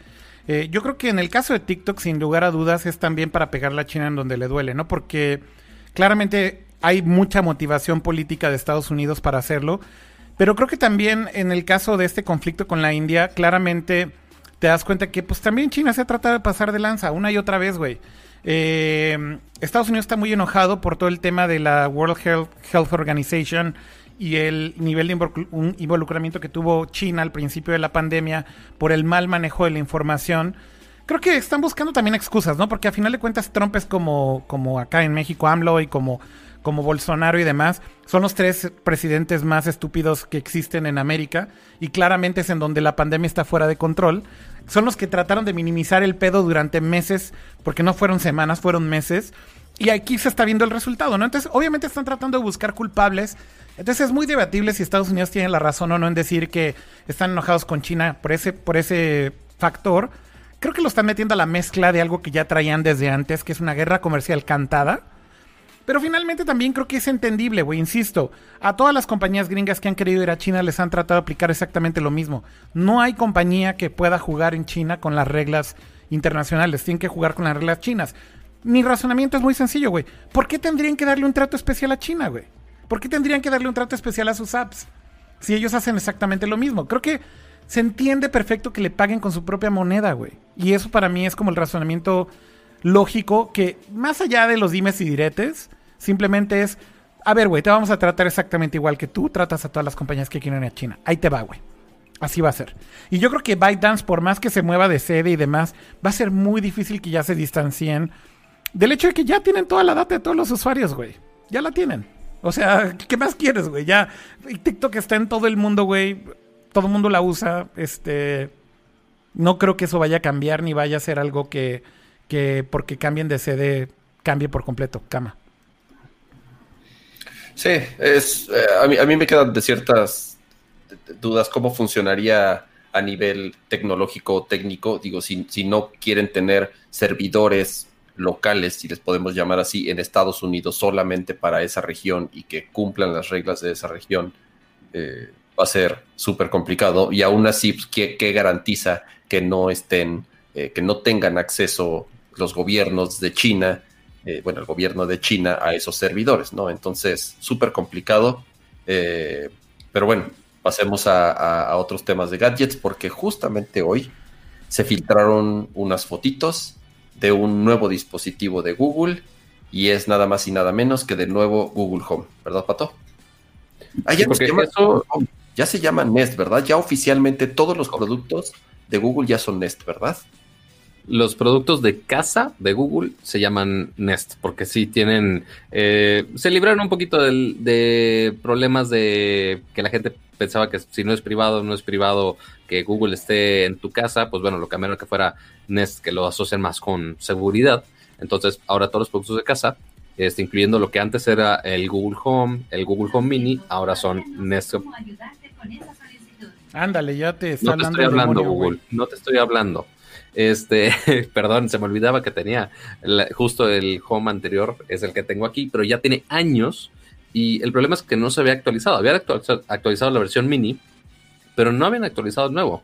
Hoy salieron las filtraciones del. Otra vez tenemos la toma de gas, ya volvió. Eh, teníamos eh, una filtración de la FCC hoy en la mañana, pero lo que no teníamos en cuenta es que literal hace unos minutos, esto está recién salido de, del horno, eh, Google dijo, ah, pues chingue su madre la filtración, vamos a nosotros anunciar cómo va a ser el diseño oficial ya de esta nueva bocina, que seguramente sería el, la bocina Nest o Nest Home o no sé cómo le vayan a llamar finalmente, eh, pero tiene un diseño ya confirmado, que de hecho, Akira, por si quieres, está en mi Twitter, ya puse el video teaser que publicaron y también la foto este, que estuvieron publicando de este diseño, que está muy minimalista, que es muy normal del equipo de Google, el equipo de hardware de Google, la neta, lo hace muy bien. Este, y tiene un diseño peculiar, o sea, porque está, o sea, rectangular, ya no sé dónde es bocina, dónde si es un bloque para hacer yoga, yo no sé. Ajá, ¿verdad? Está, está curioso, o sea, que hayan tomado este diseño que sea un poquito más delgado, más alto, más rectangular, cuando estaban optando más por figuras orgánicas, eh, como dicen los diseñadores, que sean más naturales y que se integren bien a tu hogar, y ahora está más cuadradita, que no sé qué tan bueno o malo sea eso, pero al menos es gran novedad que Google ya va a sacar una nueva versión de esta bocina. Que no sé si ustedes ya la hayan probado o no. No, yo he probado solamente la que es como un huevito, la más chiquitita. ¿Cómo se llama? Eh, el home, el home redondito chiquitito. ¿Esa cómo se llama? El mini. Ese es la verdad es el único que yo he usado. Eh, lo, tiene, lo tiene mi hermano. Y digo, para ciertas funcionalidades se escucha bien. Ahora, creo que Google como tal no tenía una bocina en cierto rango con algún precio que compita tanto con el Alexa, eh, el, ¿cómo se llama, Pato? El, el, cilindro. Ajá. El Eco. El, Eco, el Eco Plus. digamos que el Eco Plus, porque Google tenía, sacó la bocina grande, si, si, si recuerdan, pero esa ya también rebasaba el, costo, creo que ya costaba 400 dólares. Entonces creo que sí tenía ahí un pequeño hueco en ciertos mercados y lo que dicen es que en cuanto a calidad de audio, se podría acercar bastante a una Sonos One, la cual suena muy bien, una Sonos One, pero costando menos. Eh, por, por, por, obvias razones, están apuntándole a un mercado no tan caro, no tan premium como el de Sonos, pero si suena tan bien como dicen y si tiene el precio que comentan, que sería más o menos casi de la mitad, más o menos. Camaillo, nada más una cosa que dudaría es, no creo que suene igual que la Sonos One, güey, cuando tiene ese tamaño que sale en el video, güey. O sea, por pura acústica en el tamaño del video. O sea, lo que está padre es que se ve que es portátil y lo puedes mover. Eso pues, está padre, ve ahí cómo se lo lleva de un lugar a otro. Eso creo que implica que sí es wireless. Pero no creo que tenga la misma calidad que, el Sonos One, sinceramente, con ese tamaño. Sí, yo igual también lo, dudo. Eh, no se sabe mucho del dispositivo, no tenemos el nombre final, como decía Pato. Eh, Pato está ahí mostrando. Digo, si, si es más o menos de ese tamaño, se ve bastante. O sea, porque el chiste es eh, mejorar esta versión que teníamos anteriormente, que ese era el primer Google Home que se anunció. Ah, o sea, el, literal, el primer asistente de casa que anunció Google, ese fue el primer dispositivo. Este que de hecho no se había anunciado en México hasta como año y medio después. Y en México nada más tenemos este, que ya tiene como. que ya tiene como cinco años esto. No, cuatro. Más o menos. Porque era literal cuando apenas me estaba mudando acá a la Ciudad de México. Ya tiene rato. Este, que parece aromatizante, sí, sí parece. Y que es un no es tan poderosa como justo una Sonos One, que se podría comprar con un Echo, que es más o menos el mismo tamaño. Tiene, de hecho, algo padre es que le puedes quitar esta base abajo y tiene sus tres bocinitas. Tiene una aquí, otra acá y otra de este lado. Y ya básicamente esto lo que tiene, que tiene buen sonido. No es impresionante, no es la mejor calidad de sonido de la vida, pero está bastante bien para una bocina, una asistente inteligente. Ahora lo quieren simplemente mejorar. Si va a tener la misma acústica, si va a tener mejor acústica. Eh, lo que sí me llamaba la atención del video es que al final, en la, escena, en la última escena, llega la niña este, con su papá y dice, ¿qué es esto? Que eso indica que, ok, la puedes mover. Es lo que, estaba diciendo cuando fuiste ahorita por tu, por tu yo justamente asumía que es que es móvil, ¿no, Pato? Seguramente. ajá, yo también, eso me dio a pensar que es móvil. Y si traigo audífonos wireless, sí te escucho, quiero que me mueva. Ah, pues es que este pensé que no, no habías escuchado. No había visto que traías wireless, güey. Pensé que los habías dejado y dije, no me escuchó. TikTok, pero, soy como TikTok, pero en el stream nada más. Eh, pero sí, o sea, la, gran, la gran queja de este, de este Home es que pues no es portátil. Ninguno de los dispositivos Nest o Home de Google no son portátiles, ninguno. Este, de hecho, sí podrías, al, por ejemplo, al, Home Mini o al Nest Mini, podrías conectarle una batería externa por micro USB y funciona. Este, pero ahí estar cargando baterías, pues que flojera la neta y pues funciona por Wi-Fi y demás. Pero el punto es que ya va a ser una versión renovada. Dudo que salga acá en México, considerando que la versión del Nest Mini que lanzaron hace casi un año no, han traído eh, no la han traído a México. Google no tiene, yo creo que, ni intención de traer ya más dispositivos de esos, porque ya vemos como Amazon y Alexa han traído una cantidad, es, diría que estúpida, pero no, nada más una gran cantidad de dispositivos de Alexa, que lo cual se aprecia muchísimo que apoyen la región. Eh, pero Google México sigue haciéndose pato y eso se supone que es mi trabajo. Y pues ya en hardware ya se rindieron entre que si el Chromecast Ultra no lo han traído, que si los Nest y demás no ha habido absolutamente nada de esto. Entonces tenemos cero expectativa a que lleguen esos nuevos productos acá en México, pero para el lanzamiento global todavía no tenemos eh, fecha en lo absoluto. Solo mostraron el diseño y este video, pero todavía no tenemos fecha de cuándo van a anunciar el update de estas bocinas. Muy bien. Eh, ¿Quieren que cambiemos de tema ya? Dale. cambiemos ahora un, un, poco. Vamos a cosas un poquito más entretenidas y hablemos de videojuegos. ¿Queremos pleca de videojuegos? ¿No queremos pleca de videojuegos? ¿Queremos complicar la producción? No, no la no queremos complicar Entonces, imagínense mi bonita voz este, cantando sobre la pleca de videojuegos. Esa es la pleca de videojuegos. Pues bueno, vamos a cambiar este, porque justo estamos hablando, bueno, como todos los últimos streams, hemos hablado de la muerte de Mixer, que tenía que pasar eventualmente. Este, aunque yo sé que hay como una o dos personas que nos siguen viendo en Mixer, que igual se agradece muchísimo que estén ahí aprovechando los últimos este, alientos que tiene el servicio. Eh, pero lo que estamos pensando también es qué va a pasar con todos los que estaban amarrados con contratos de creadores que estaban en Mixer. Específicamente Ninja, que fue el creador más grande que se llevaron al servicio y que pagaron una gran cantidad de billetes para llevárselo en exclusiva a Mixer. Y originalmente eh, Microsoft dijo, oye, todos los que estaban en Mixer, vamos a recomendarles pasarse a Facebook Gaming. Pero no sabíamos si eso era obligado, obligado, si no era obligado, o qué iba a pasar con los contratos de exclusividad. Pues bueno, ya salió justo Ninja, que es el principal creador, como les mencionaba, y ya empezó a hacer sus transmisiones en vivo pero esto en YouTube, que igual, aunque no había estado ahí desde hace mucho tiempo, porque justo estaba con Mixer, igual logró hacer sus transmisiones, naturalmente jugando Fortnite con su skin, eh, rebasar las 100.000 personas concurrentes al mismo tiempo viendo el stream, que igual sigue siendo números increíblemente altos. Como Nerfcore. Ándale, casi así. O sea, quizás nos perdemos como ¿qué será? Unos cuantos ceros, pero más o menos, si, si le haces así, si así, si aprietas los ojitos, quizás sí son los mismos números de Mercor. Esperemos algún día. Es, están pasando varias cosas, porque muchos sí accedieron pasarse a Facebook. Algunos streamers que yo sí seguía, como Gotalion, por ejemplo, sí accedieron irse a Facebook Gaming porque ellos no estaban obligados a cambiarse. Como tal, su contrato era con Mixer, se dejó de, bueno, va a dejar de existir Mixer, entonces ellos quedaron libres, incluso en muchos de los casos les tuvieron que pagar lo que faltaba de sus contratos, obviamente para evitar demandas millonarias, pero al final quedaron libres de irse con quien quieran. Muchos sí accedieron a irse a Facebook, otros regresaron a Twitch, otros no saben ni qué van a hacer.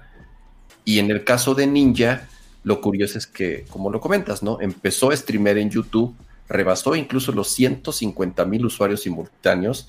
Creo que nunca había habido un eh, gaming live dentro de Facebook con tantos usuarios al, mismo tiempo. Dentro de YouTube, perdona.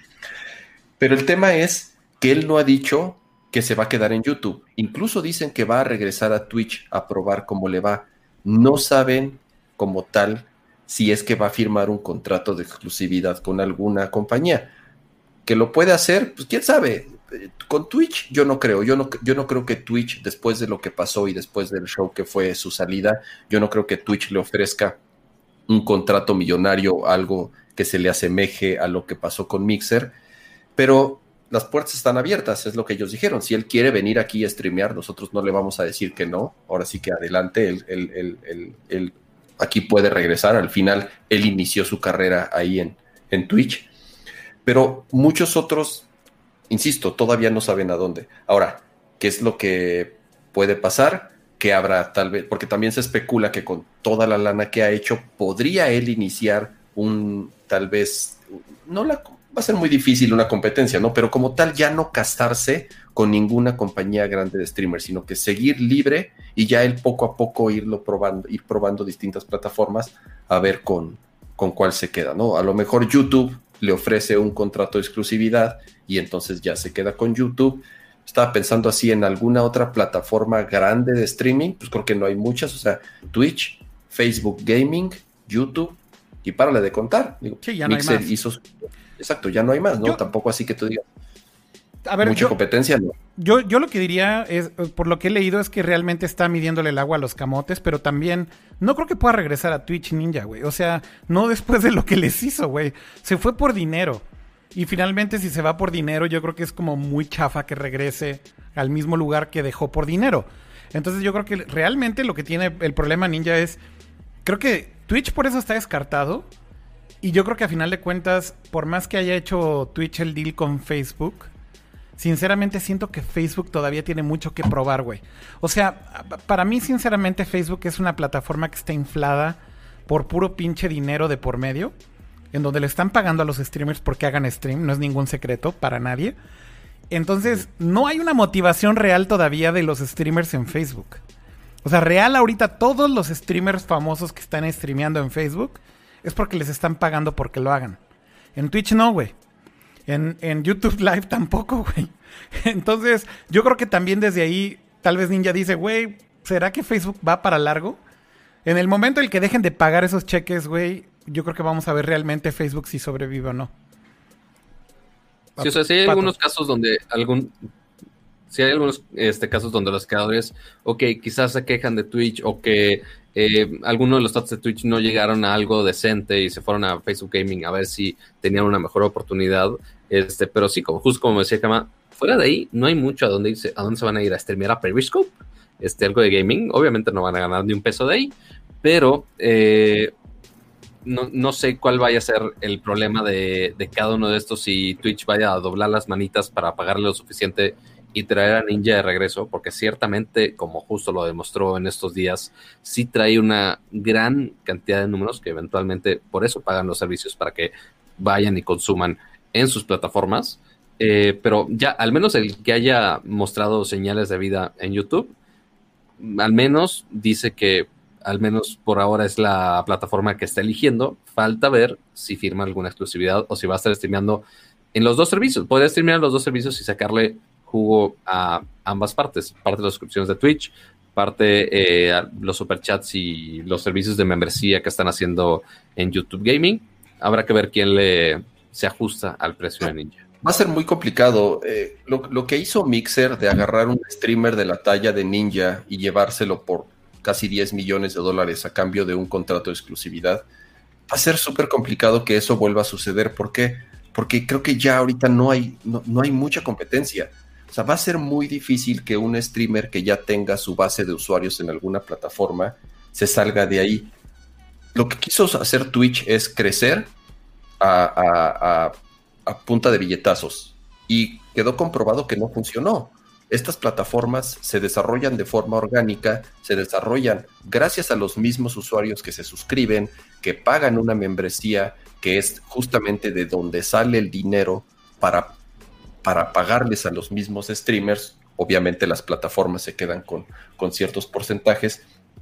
Pero ahorita ya no, va a ser muy difícil que llegue otro Twitch, otra, perdóname, otro Mixer o una compañía con el dinero detrás como lo tenía por parte de Microsoft.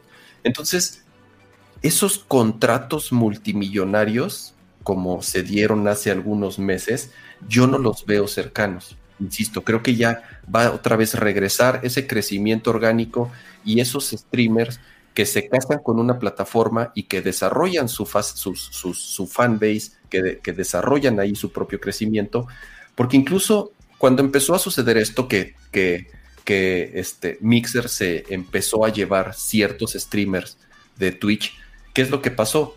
Pues Twitch empezó, tuvo que empezar a hacer lo mismo. Agarró a dos o tres streamers de cierto calibre como Doctor Lupo y en su caso el más famoso de todos, Doctor Disrespect, le pagaron, si no me equivoco, creo que fueron entre 3 y 5 millones de dólares a cambio de algunos años de contrato de exclusividad.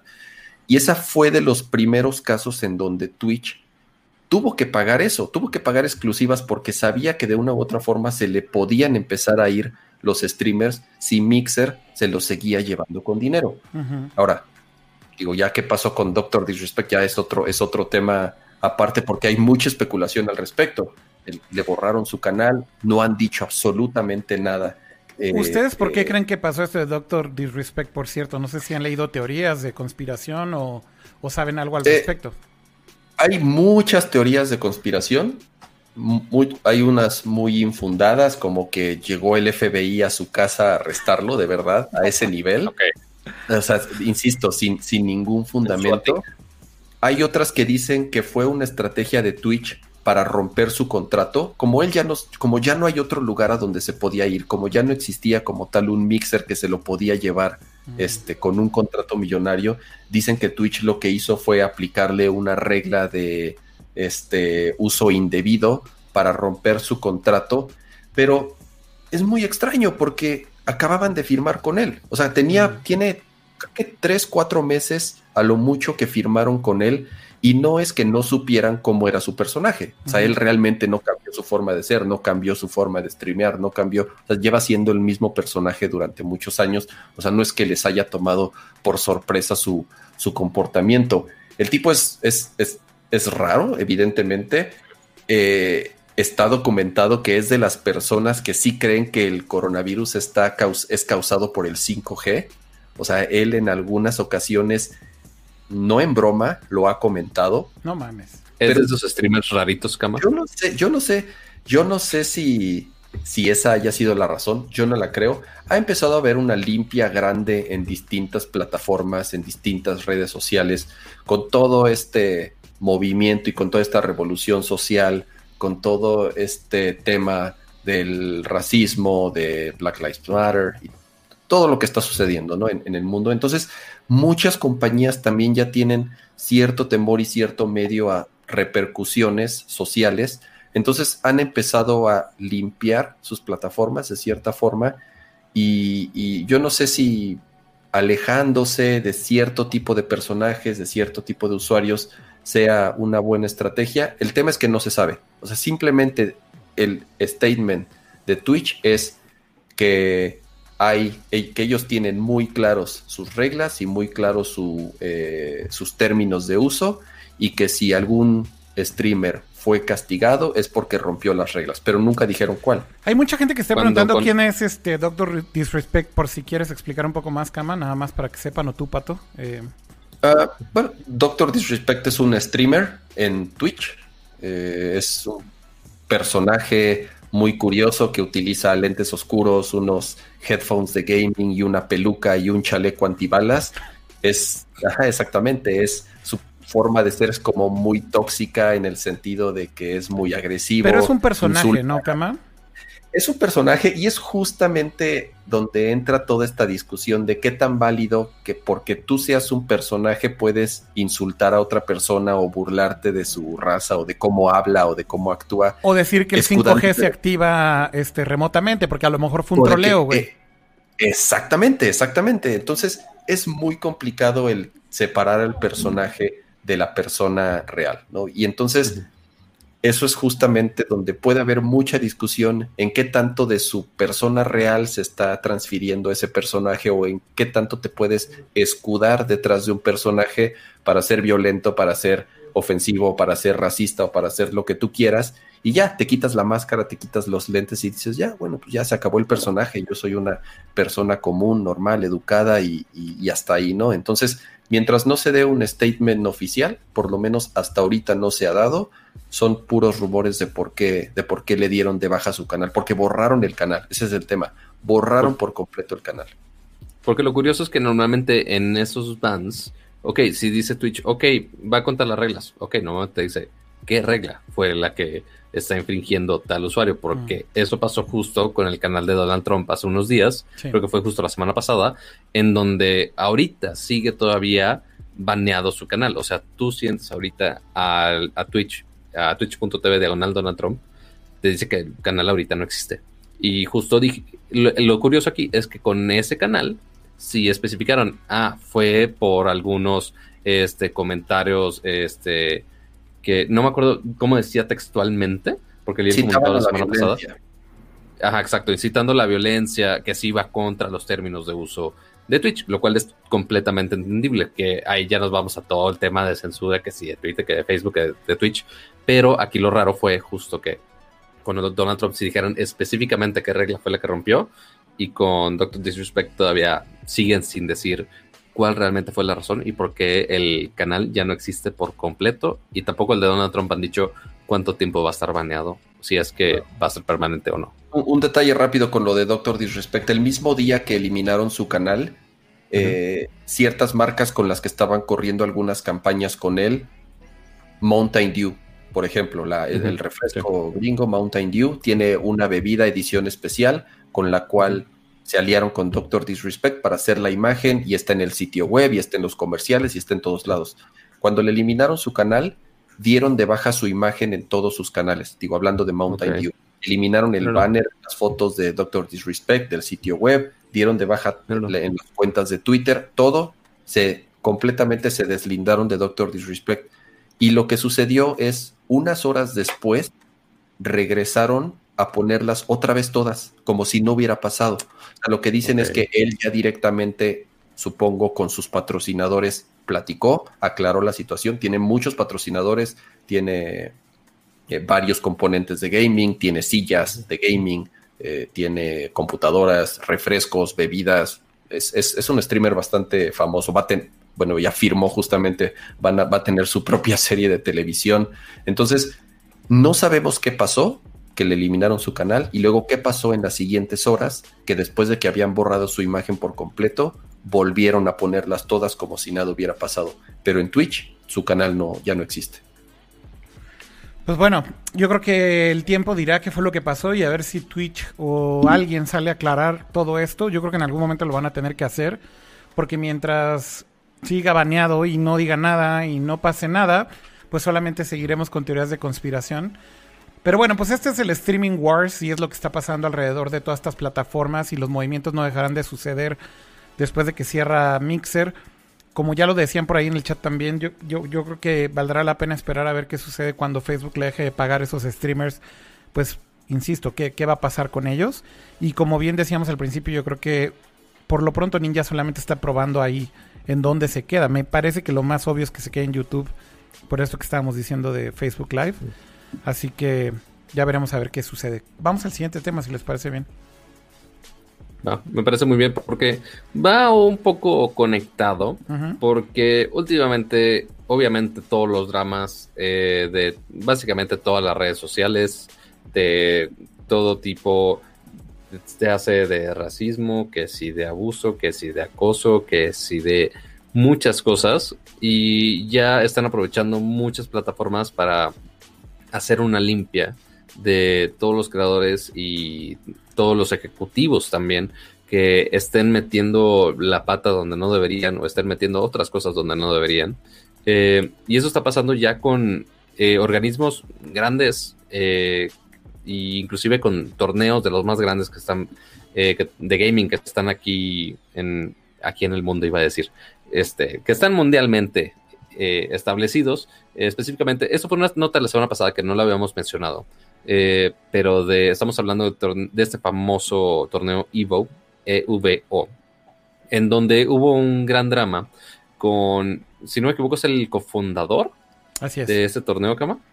Así es, justamente surgieron algunos reportes y acusaciones de empleadas y colaboradoras, incluso creo que hasta participantes del mismo torneo, en donde fue acusado de conductas indebidas, de este, acoso sexual tal cual es, no, hay otra palabra para, para definirlo. Entonces, esto se hizo público y él, bueno, lo que sucedió primero fue cancelaron el torneo como tal, ya no, ahorita no va a haber la próxima edición, a él obviamente lo despidieron de la compañía, él como cofundador de la compañía se quedó fuera. Y pues bueno, obviamente empezó esto a crear una ola de más declaraciones, de más gente que también estuvo involucrada. Y pues bueno, ya no hay Evo, que es, por lo menos ahorita yo no veo forma en la que la marca reviva muy fácil después de este escándalo, pero complicado porque sí era el torneo competitivo más grande y más famoso del mundo. O sea, Evo, Evo como tal es el que de los más famosos, de los que más años tienen eh, eh, existiendo empezaron haciendo torneos de Street Fighter, después empezaron a meter otros, otros, otros juegos, Smash Brothers, eh, Tekken, un montón de juegos eh, competitivos, principalmente de peleas.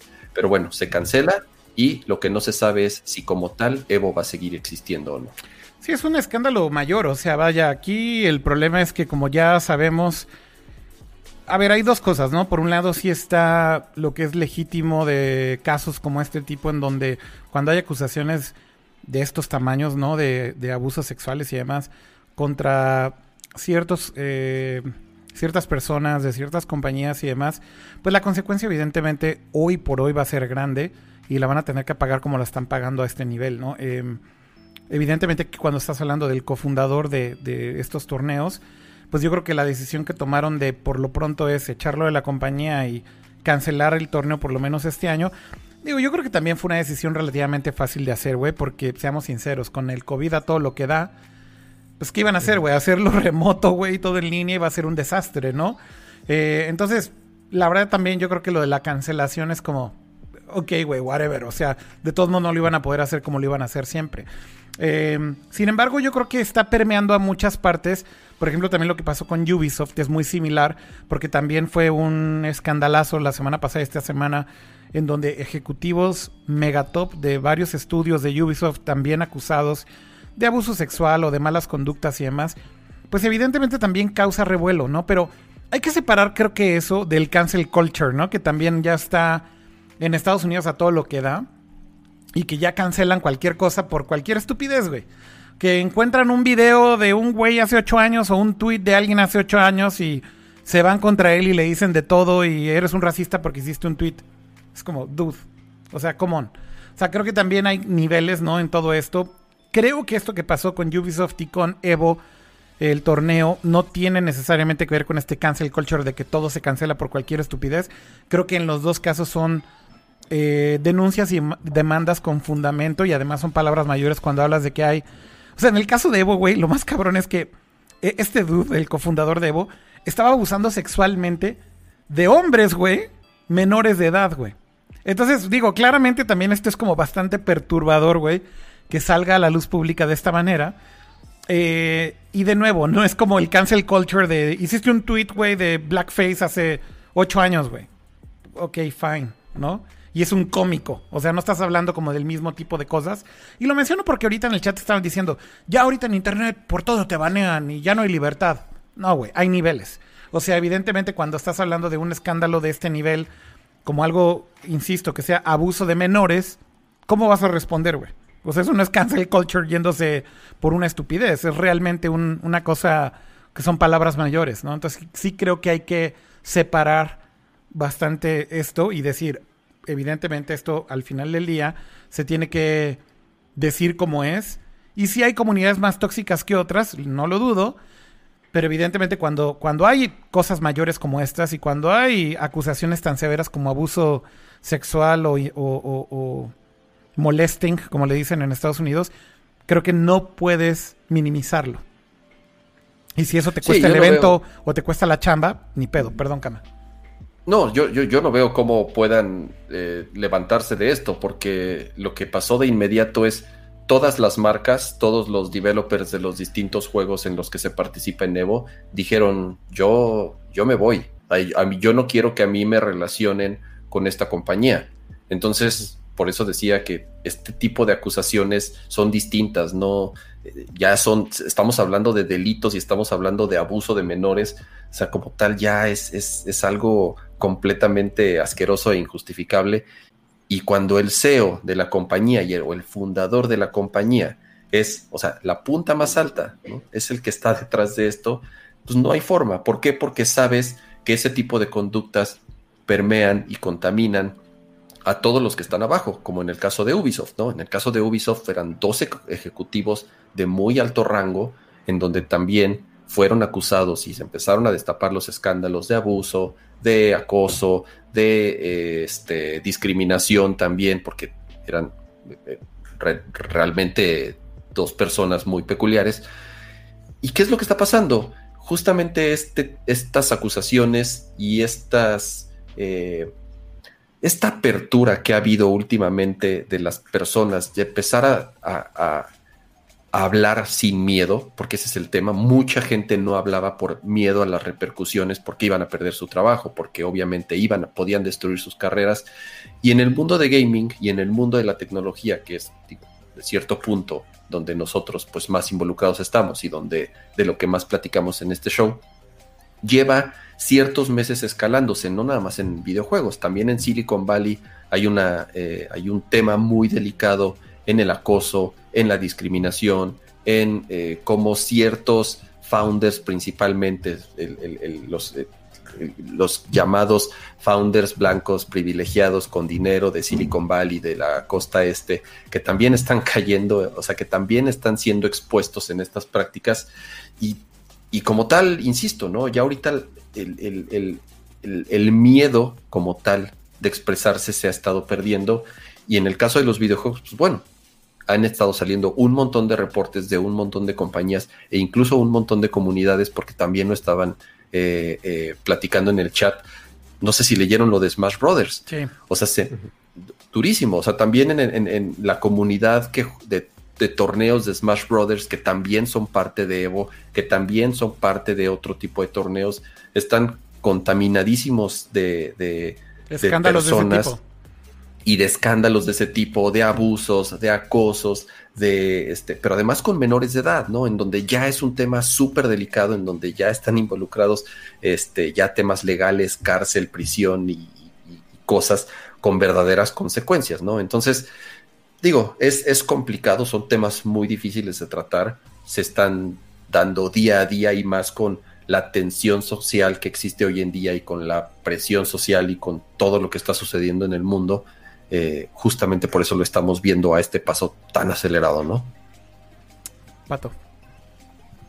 Sí, o sea, es complicado. Eh, o sea, es parte es bueno que estén surgiendo estas acusaciones y que ya esté haciendo algo al respecto, porque posiblemente en muchas comunidades, eh, se hace de videojuegos o no de videojuegos en cualquier ámbito, el hecho que ya se estén haciendo cosas al respecto que ya las personas no sigan justo con esos hábitos que tenían, esos malos hábitos que tenían.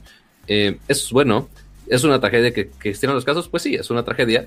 Eh, lamentablemente, pues lo, que podemos hacer es de aquí en adelante, de lo que podemos hacer de esos casos y tomar más atención a todo lo que está pasando en todos los aspectos de todas las comunidades, se hace videojuegos o no.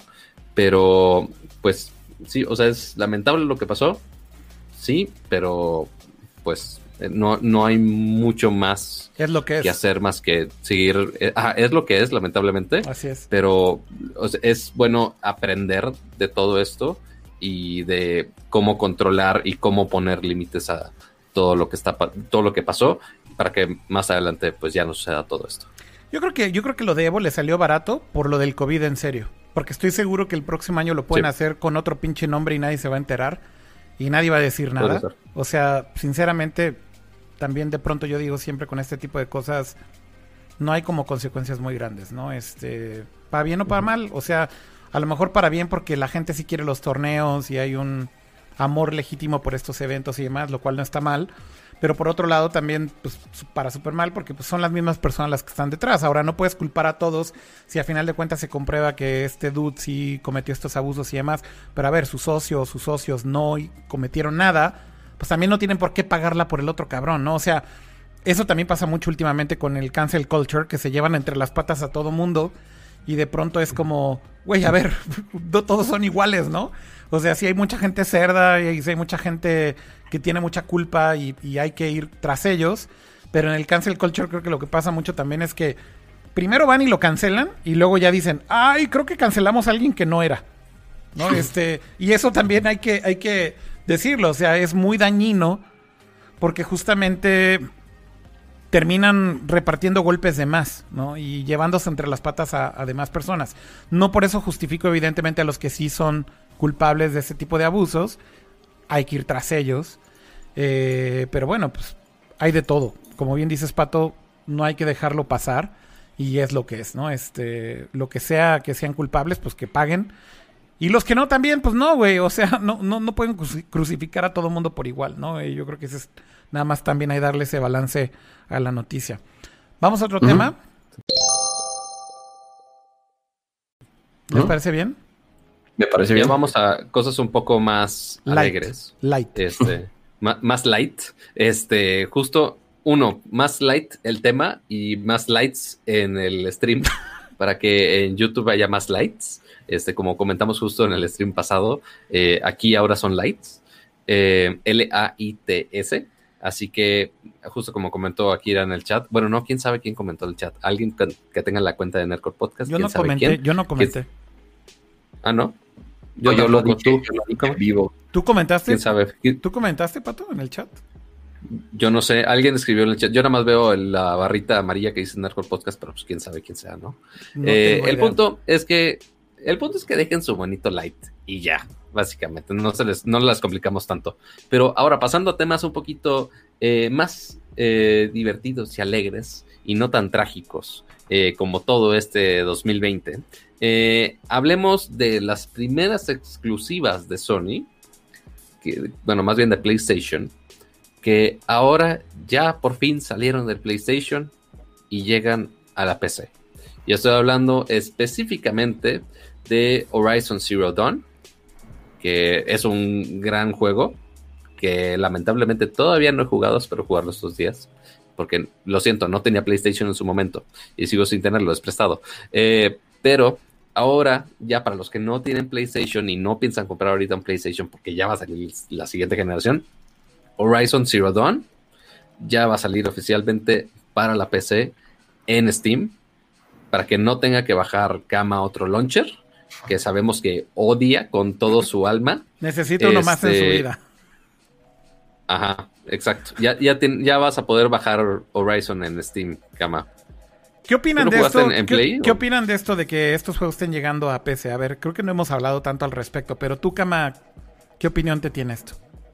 Es, interesante porque sí es una de esas grandes exclusivas que tal cual solamente habían salido para PlayStation. Es un dinero, eh, perdón, es un, es, un estudio que fue un juego hecho con dinero de Sony como tal, es un estudio que es propiedad de Sony. Y ahorita, en, en vísperas del PlayStation 5 y de la secuela de Horizon Zero Dawn, yo creo que lo que quieren hacer es tal cual, expandir su marca, expandir los, estos personajes que no son, no son tan conocidos como tal, o sea, no es de esas franquicias bueno, famosísimas. Eso, perdón por interrumpir rápido y recuperar dinero. dale. Exactamente, o sea, eso es, a, eso es a lo que iba. Imagínate el dinero que, o sea, que costó hacer juegos como Horizon Zero Dawn o incluso como, como este, el de Kojima, ¿cómo se llama? Se me Strundum. Como Strundum, exactamente. Obviamente, juegos que cuestan 80 o 100 millones o 150 millones de dólares desarrollarlos, es muy difícil que teniéndolos nada más en una sola plataforma recuperen el dinero. O a lo mejor medio lo recuperan, pero no ganan.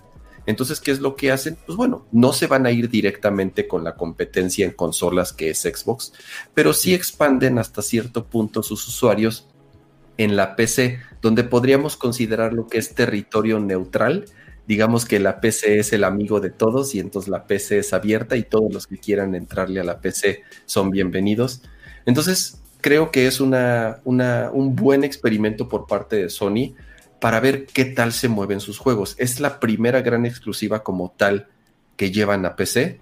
Eligieron Steam como su plataforma principal me gustaría ver cómo se ve el motor. Es un motor que nada más hemos visto funcionando en, PlayStation, tanto con Strundum como con Horizon Zero Dawn. Entonces me llama la atención en saber qué tanto potencial tiene ya en un hardware mucho más potente antes de que salga el PlayStation 5. Entonces, pues bueno, el día 7 de agosto sale a la venta. Insisto, buen experimento. Los rumores apuntan y dicen que no es el primero, que van a hacer lo mismo con otros juegos. Incluso se rumora que Uncharted va a ser el siguiente, o que incluso eh, otro juego como. Ah, se me fue el nombre. Además de eh, y de Horizon. Bloodborne. Ah, Bloodborne. Mm, Bloodborne también, que, que, no es de un estudio de Sony, es de From, pero es una exclusiva de PlayStation. Ahora, From sí lleva sus juegos a PC, Dark Souls existen en PC, Dark Souls existen en otras plataformas, pero Bloodborne sí había sido un juego exclusivo de PlayStation, también se dice que se va a llevar a la PC, ¿no? Entonces, creo que es un buen experimento y como tú dices, ¿no? Pues para recuperar el dinero, para ganar dinero, porque ya desarrollar estos juegos es muy difícil que generen ganancias teniendo los exclusivos. Yo creo que, yo creo que son dos cosas. Por eso los van a hacer más caros. Exacto. Mira, hay, hay, hay, un tema de dinero y ahorita podemos hablar de eso del Play 5 y de, y de, de los juegos en Series X que parece que en teoría sí van a ser más caros, van a costar 10 dólares más y van a subirlos de 60 a 70. Ya medio habíamos comentado esto la semana pasada, pero a ver, nada más para darle un poquito de profundidad a lo que estás diciendo, Kama, yo sí creo que es por lana.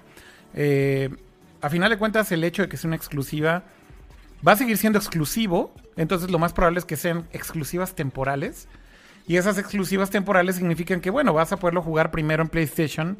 Pero como bien dices, Kama, ya los juegos cuestan tanto dinero, güey, que tienen que buscar fuentes alternativas para recuperar la inversión o inclusive ganar dinero. Y yo creo que un muy buen camino definitivamente es portarlos a PC. Digo, porque recordemos también que ya pues el Play 4 y el Xbox One, y lo mismo será con el Play 5 y el Xbox Series X, son PCs. A ver, o, sea, son X86, ¿no? Entonces, portarlo a, a PC, pues en realidad es hacer otro pinche build en Unreal, güey, y arreglar bugs, o sea, o, en, el, o en el décima engine, o en el engine que sea, ¿no? Eh, es portarlos muy fácil, ¿no? Eh, yo creo que evidentemente tienen que hacerle push para que jale mejor en tarjetas gráficas más poderosas, sobre todo en esta generación de consolas en donde la justificación tiene que ser que corra pues a un chingo de cuadros por segundo en 4K y tal vez con eso digas, ah, ok, sí lo quiero pagar en en este en PC, ¿no? Y tal vez es una buena justificación, incluso para los que ya lo jugaron, si tienen una Master Race choncha, pues vale la pena. Pero para mí es dinero, güey. Antes que otra cosa es dinero. Eh, y no encuentro otra justificación más que esa. Y yo creo que mientras lo hagan con un cierto timing. A ver, Horizon Zero Dawn hace cuánto salió? ¿18 meses? 2017, finales de 2017. 24 meses, exacto. Entonces, y The salió hace un año. Entonces, yo creo que por ese lado lo que podemos decir es, bueno, no, no un año, pero bueno, nueve meses. You get the idea. Em, mientras tengas esa exclusiva en una consola, pues está bien que tengas acceso a ese juego por un tiempo específico en esa consola. Y después si sale en PC o no, güey, pues vale madre, ¿no? O sea, está bien, qué bueno que recuperen lana. Para mí es así de sencillo. Sí, o sea, porque ese release de PC, eventualmente el que gana, el que gana la lana es el developer o Sony. O, bueno, se, me olvida si este, este estudio pues es exclusivo de Sony, ¿no? Si no me equivoco. Sí, son exclusivos de Sony. Pues, Estos son de Sony. Exactamente. Entonces, eventualmente, o sea, por más que podría ser una decisión del developer de, ah, llevamos tantito aquí y después ya PC y después ya otras consolas, pues no, aquí pues Sony quiere ganar un poco de dinero de, sacando el título en PC. Sí tiene algunos features extras que para los PC Master Race que sí van a poder sacarle todo el jugo a toda su mega máquina. Este, que si la pantalla ultra wide, que si puedes eh, con FPS eh, adaptativos, que sean adaptables. Eh, que tengas algún límite de FPS a 120 cuadros. sí tiene algunas mejorcitas que justo pusieron en el trailer cuando anunciaron que iba a estar disponible para PC, o sea, tampoco es así nada más copy-paste, sí le mejoran algunas cosas, este, para los que realmente quieren el mejor desempeño posible en este juego, pero pues sí, eventualmente la gran mayoría del contenido del juego, obviamente sí es el mismo contenido que vemos en el Play 4, pero que ahora pues la están sacando un poquito más de lana con la versión de PC. Imagínate cuánto costó desarrollar ese motor, el, el este, décima, décima engine se llama. Y solamente han hecho dos juegos con ese motor, ¿no? Entonces, el costo de desarrollar un motor nuevo para solamente ahorita tener dos juegos, próximamente un tercero, porque Horizon Zero Dawn obviamente va a utilizar la, secuela que va a salir en Play 5, obviamente va, va, a utilizar el mismo motor. Pues obviamente tienen que buscar otras formas para poder recuperar lo que invirtieron en desarrollar esa tecnología y después desarrollar el juego, ¿no? Entonces, como dice Akira, tienen que recuperar esa lana, tienen que ganar esa lana, porque no es costeable eh, eh, estar pagando millones y millones por desarrollar juegos de ese calibre para que nada más estén, digamos, en una sola plataforma. Y dos años después, yo creo que nadie se va a sentir, porque esa es otra.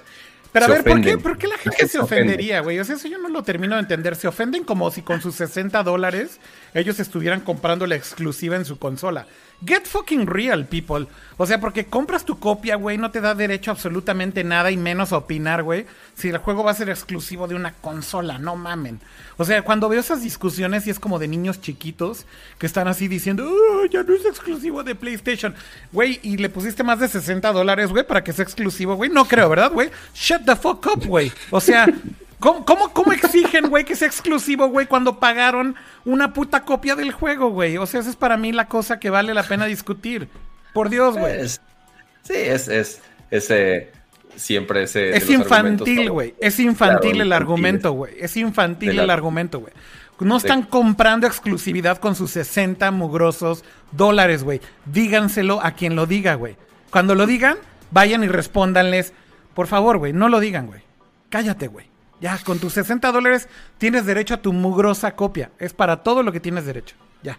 Es todo, güey. Al contrario, como que a mí me da gusto que más gente disfrute este juego. Es un gran juego y me dan hasta ganas de volverlo a jugar, o sea, en, PC a de correr, supongo le metieron texturas de mayor resolución, obviamente va a estar, bueno, ya confirmaron que no va a estar capeado el frame rate, o sea, si lo vas a poder correr a 70, 80 o a 144 Hz si tu PC lo da, se va a ver increíble. Entonces, la verdad me da gusto que, mucha más gente va a poder disfrutar este juego, porque es un gran juego y yo sinceramente sí lo volvería a jugar en PC. Yo, también, la verdad es que si te, ofrecen algo distinto, yo los volvería a jugar en PC. Em, por ejemplo, también hay juegos que decidí jugar en PC en lugar de en consolas porque sabía que iban a tener mejores specs en, en, PC que en consolas. Un buen ejemplo de esto es, por ejemplo, este Control. La verdad es que mm. pensé mucho en comprarlo en, consola y luego cuando ya vi que iba a salir también en PC dije, ¿sabes qué? Mejor me espero. Y la verdad valió la pena. Se ve increíble en, en PC tienes ray tracing, bla, bla, bla, si tienes una buena tarjeta. Pero es decisión de cada quien. O sea, para mí un poco el punto es por qué la gente se eh, exaspera con estas cosas, güey. O sea, son muy estúpidas, güey. Son como de discusión de guerra de las consolas de los noventas, güey. Get over it, man. O sea, no, no, no, no hay razón, güey, para que la gente esté encabronada por este tipo de situaciones, güey. Sí, un caso muy similar, ¿se acuerdan? Sí, o sea, Final Fantasy XV. Eh, Final 15 igual fue un juego que, digo, además de que se tardaron 10 o 12 años en desarrollarlo, hicieron un motor nuevo solamente para ese juego, sería imposible que se mantuviese como una exclusiva para PlayStation nada más. Entonces, ¿qué es lo que hicieron? Pues salió en Xbox, salió en PC, salió en celulares, salieron 10 expansiones, salió, güey, o sea, tienen que recuperar la lana que se gastaron. 12 años, güey, de desarrollar un juego. Pati, vas a decir algo. Que o sea, es una exclusiva de dos años. O sea, para, y más para juegos que son de historia que, ok, lo va a ser el hype en ese momento y ya fuera de ahí nadie los va a pelar. Eh, justo literal estaba viendo con un amigo eh, los stats de Twitch. Ya ves que te da la información de qué tanta juego, cuánta gente está jugando cierto juego. Eh, que hace dos, tres semanas, ok, estaba todo el mundo intenso con The Last of Us. Y ahora, pues obviamente ya regresaron a los multiplayers otra vez. O sea, fuera de cuando es el lanzamiento, pues ya les vale madre el juego. O sea, y que la verdad vale madre cuando ya después de esos días, ya si es exclusivo o no, da igual. Entonces no pasa nada. Eh, Perdón, Pato, termina. Este, y también lo vimos en otros casos cuando empezó todo este drama de las exclusivas temporales. Eh, creo que pasó con alguno de los de Tomb Raider, si no me equivoco. Este, que estaba, decían que era exclusiva de Xbox, pero era una exclusiva temporal por unos meses o unos días inclusive, este, y que eventualmente iba a estar en, todo, en todas las plataformas, ¿no? Pero sí, o sea, una exclusiva de dos años para que eventualmente llegue a la PC sigue siendo bastante exclusiva, al menos en mi opinión. Yo creo que el que sigue va a ser Last of Us 1, también es otro de los que se ha rumorado que van a salir en PC. el, primer, Last of Us, igual, es un juego que salió ya hace un chorro de años, aunque ya no nos lo vendieron dos veces, lo vendieron para Play 4, lo, vendieron para Play 3. Seguramente va a salir también en PC. Aquí lo interesante es que sí son estudios propiedad de Sony, tal cual. Es, eso sí es nuevo. Eh, eh, Pero es que, mira, Kama, es lo que está haciendo Microsoft también, con sus estudios. ¿Y por qué lo están haciendo? Porque, o sea, al final del día Microsoft sí se beneficia porque tienen este el Windows y Xbox. Windows y Xbox, pero también por el eh, Game Pass. O sea, finalmente con Game Pass y Game Pass Ultimate, que es para PC y Xbox, yo creo que lo que está haciendo Microsoft es diciendo, a ver, puedo ganar con las dos, pues lo sacamos en las dos. Pero creo que también es una buena manera de decir, güey, necesitamos más audiencia para poder fondear estos juegos. Eh, si ya lo está haciendo Microsoft, ¿por qué no lo haría Sony, güey? Ese es un poco el punto, güey. O sea, e-, ese es, el, ese es el tema, güey. Son estudios al final que invierten dinero en sus juegos y tienen que recuperarlo, güey. Y Sony lo que está viendo es una oportunidad de negocio también. Which is fine. Y como Kama decía, y como Kama decía, es un territorio neutral, que es una estupidez no aprovechar los juegos que ya tienes y ganarse un cachito de ese terreno neutral. Totalmente, o sea, ya lo tienes, ponlo en donde sea. Y luego también, ahorita estaban diciendo ahí en el chat, el community manager de Nercor dijo, este, que, que, que, si están ahí con su inversión, güey, de 60 dólares, güey. Güey, mejor compren stonks. Exactamente, güey. ¿Quieren realmente invertir su dinero? No gasten 60 dólares, güey, en un juego. Mejor compren stonks de Sony. Y entonces ahí sí ya dicen que es su inversión, güey. Eh, eh, pueden pueden, pueden realmente hacerlo de esa forma, güey. o sea, güey, ya. Ahí se acaba la discusión. O sea, inclusive no, no compren el juego, así, no jueguen las exclusivas, solo compren stonks y ahí pueden decir lo que quieran. Ahora sí. Así, pero no toquen los juegos. Cuando, cuando, cuando digan que, cuando alguien diga, güey, que está, que está este enojado, güey, porque llevaron un juego una consola a otra, algo así, lo que le tienen que responder es, ¿cuántos stonks tienes, amigos? Este, ¿Cuántos stonks de PlayStation tienes? Para saber si tu opinión de tu inversión es válida o no. Si están, sí, exactamente, si están utilizando tu dinero que invertiste de forma inteligente o no. Exacto. Entonces, ya ahí sí podemos decir, ah, bueno, mira, tiene un stonk. Ok, perfecto. Uno, uno de PlayStation, este, o uno de Sony. Ya tiene, ya tiene el derecho de reclamar como shareholder, güey. Que sí ha de costar como 50, 60 dólares un stonk de Sony, yo creo. No sé cuánto vale el stonk de Sony, pero a ver, vamos a investigarlo, güey. Sony stonk. ¿Y, qué pasa si compro stock de, Xbox, compro stock de Sony? ¿Puedo poner el, de Xbox sería de, para los dos? El de Xbox sería de Microsoft, más bien, y es muy caro ese stock. Ah, pero podría ser que los juegos, que ese juego esté disponible para las consolas que yo quiera. Puedo comprar stocks de Nintendo y, güey, yo quiero Horizon en el Switch, chingue su madre. Mira, el stock de Sony cuesta 1630 pesos, güey. Vale lo mismo que un juego, güey. Ahí está, ahí está. Ya, güey. Está. Exactamente, güey. Ya, ¿para qué se compran un juego, güey? Y se van a enojar, güey. Mejor vayan y compren el stock de, Play de, de Sony, güey. Y ya ahora sí, con su pinche debido stonk en su mano, la próxima vez que vayan a comprar un juego, mejor usen el dinero en un stonk y ahora ya no juegan nada y ya pueden reclamarle a Sony, güey, que por qué está llevando sus exclusivas a la PC, güey. Alguien debería hacer un video, alguien debería hacer un clip de esto, güey, y ponerlo en Twitter, güey. Y cada que alguien diga, uy, las exclusivas! No sé qué le deberían de responder con este video, güey. Compra un Stonk. Hasta sale más barato, sí, güey. Como dice Kamichiro en el chat. Ya va a ser más barato que comprar el juego, güey. El Stonk es más barato que un juego de, Next Gen. Qué triste, de veras. Solamente en Nercor les vamos a dar este tipo de advice, güey. En ningún otro lado se los van a mm. decir con tanta claridad, güey. Créanme. Ya, ya se nota que al community manager y a los tres hosts ya nos pegó la tacha de, de lo tarde que es este stream después de todos los problemas técnicos. Sí. Pero lo bueno, afortunadamente, de todo esto, bueno, nada más para, para cerrar el tema de videojuegos, lo que tenía aquí anotado, eh, unas notas cagadas porque también durante esta cuarentena también eh, algunos han aprovechado para hacer contenidos curiosos basados en videojuegos. Que sí vimos, eh, justo la semana pasada discutíamos de algunas series de, basadas en algunos videojuegos, que HBO va a ser la de Last of Us. ¿Cuál fue la, la que habíamos mencionado la semana pasada? Ya no me acuerdo cuál era. Este, pero el punto es que hay de muchos contenidos de muchas series de videojuegos específicamente, este, y más que va a salir el libro de Ready Player 2, que seguramente harán película también de esa madre. Este, pero eh, eso no evita que EA también haga una serie de los Sims. Ah, era Fallout de Amazon, dicen en el chat, perdón, Pato. Fallout de Amazon, ándale, gracias, gracias por el dato. Eh, pero ahora van a hacer una serie de The Sims que no solamente es una serie, sino que es un reality show. en donde un equipo puede ganar 100 mil dólares por hacer historias en los Sims. Entonces, todo el mundo ya está haciendo series y realities de todo tipo. Ahora le tocó a EA con estos. Y aparte, van a hacer también otro reality que hace no vi tantos detalles, pero de Tetris. Yo no sé cómo van a hacer un reality sobre Tetris. O sea, fuera de un torneo es como de, ok, ¿qué vas a hacer con Tetris? Ok, ¿vas a contar la historia del, de las piezas o una madre así? Yo no sé. Pero pues sí estaremos al pendiente para ver cuándo sale estos contenidos y a ver si pegan, no pegan, o si realmente ya estamos sacando, exprimiendo lo más que podemos de las franquicias de los videojuegos.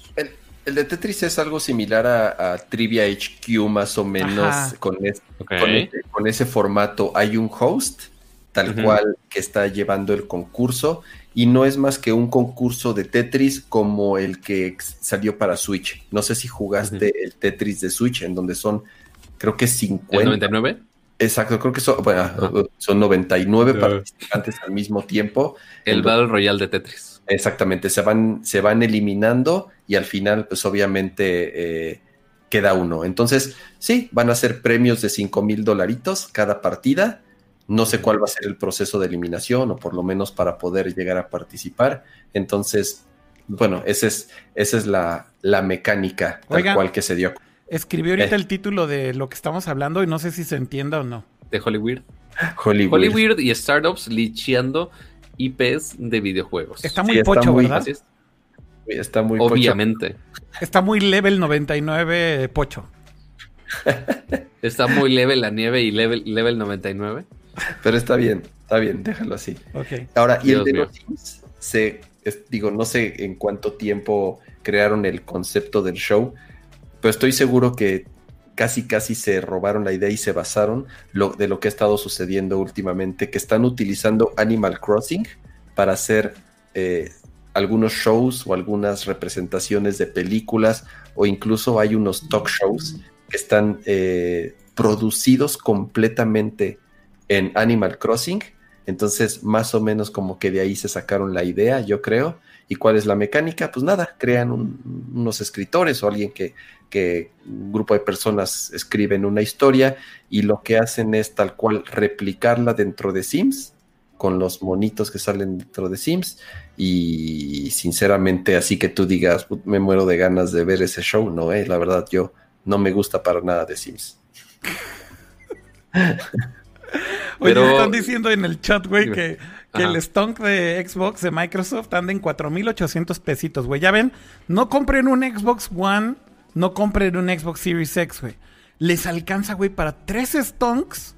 Tres stonks de Microsoft en lugar de comprar el Xbox eh, Series X.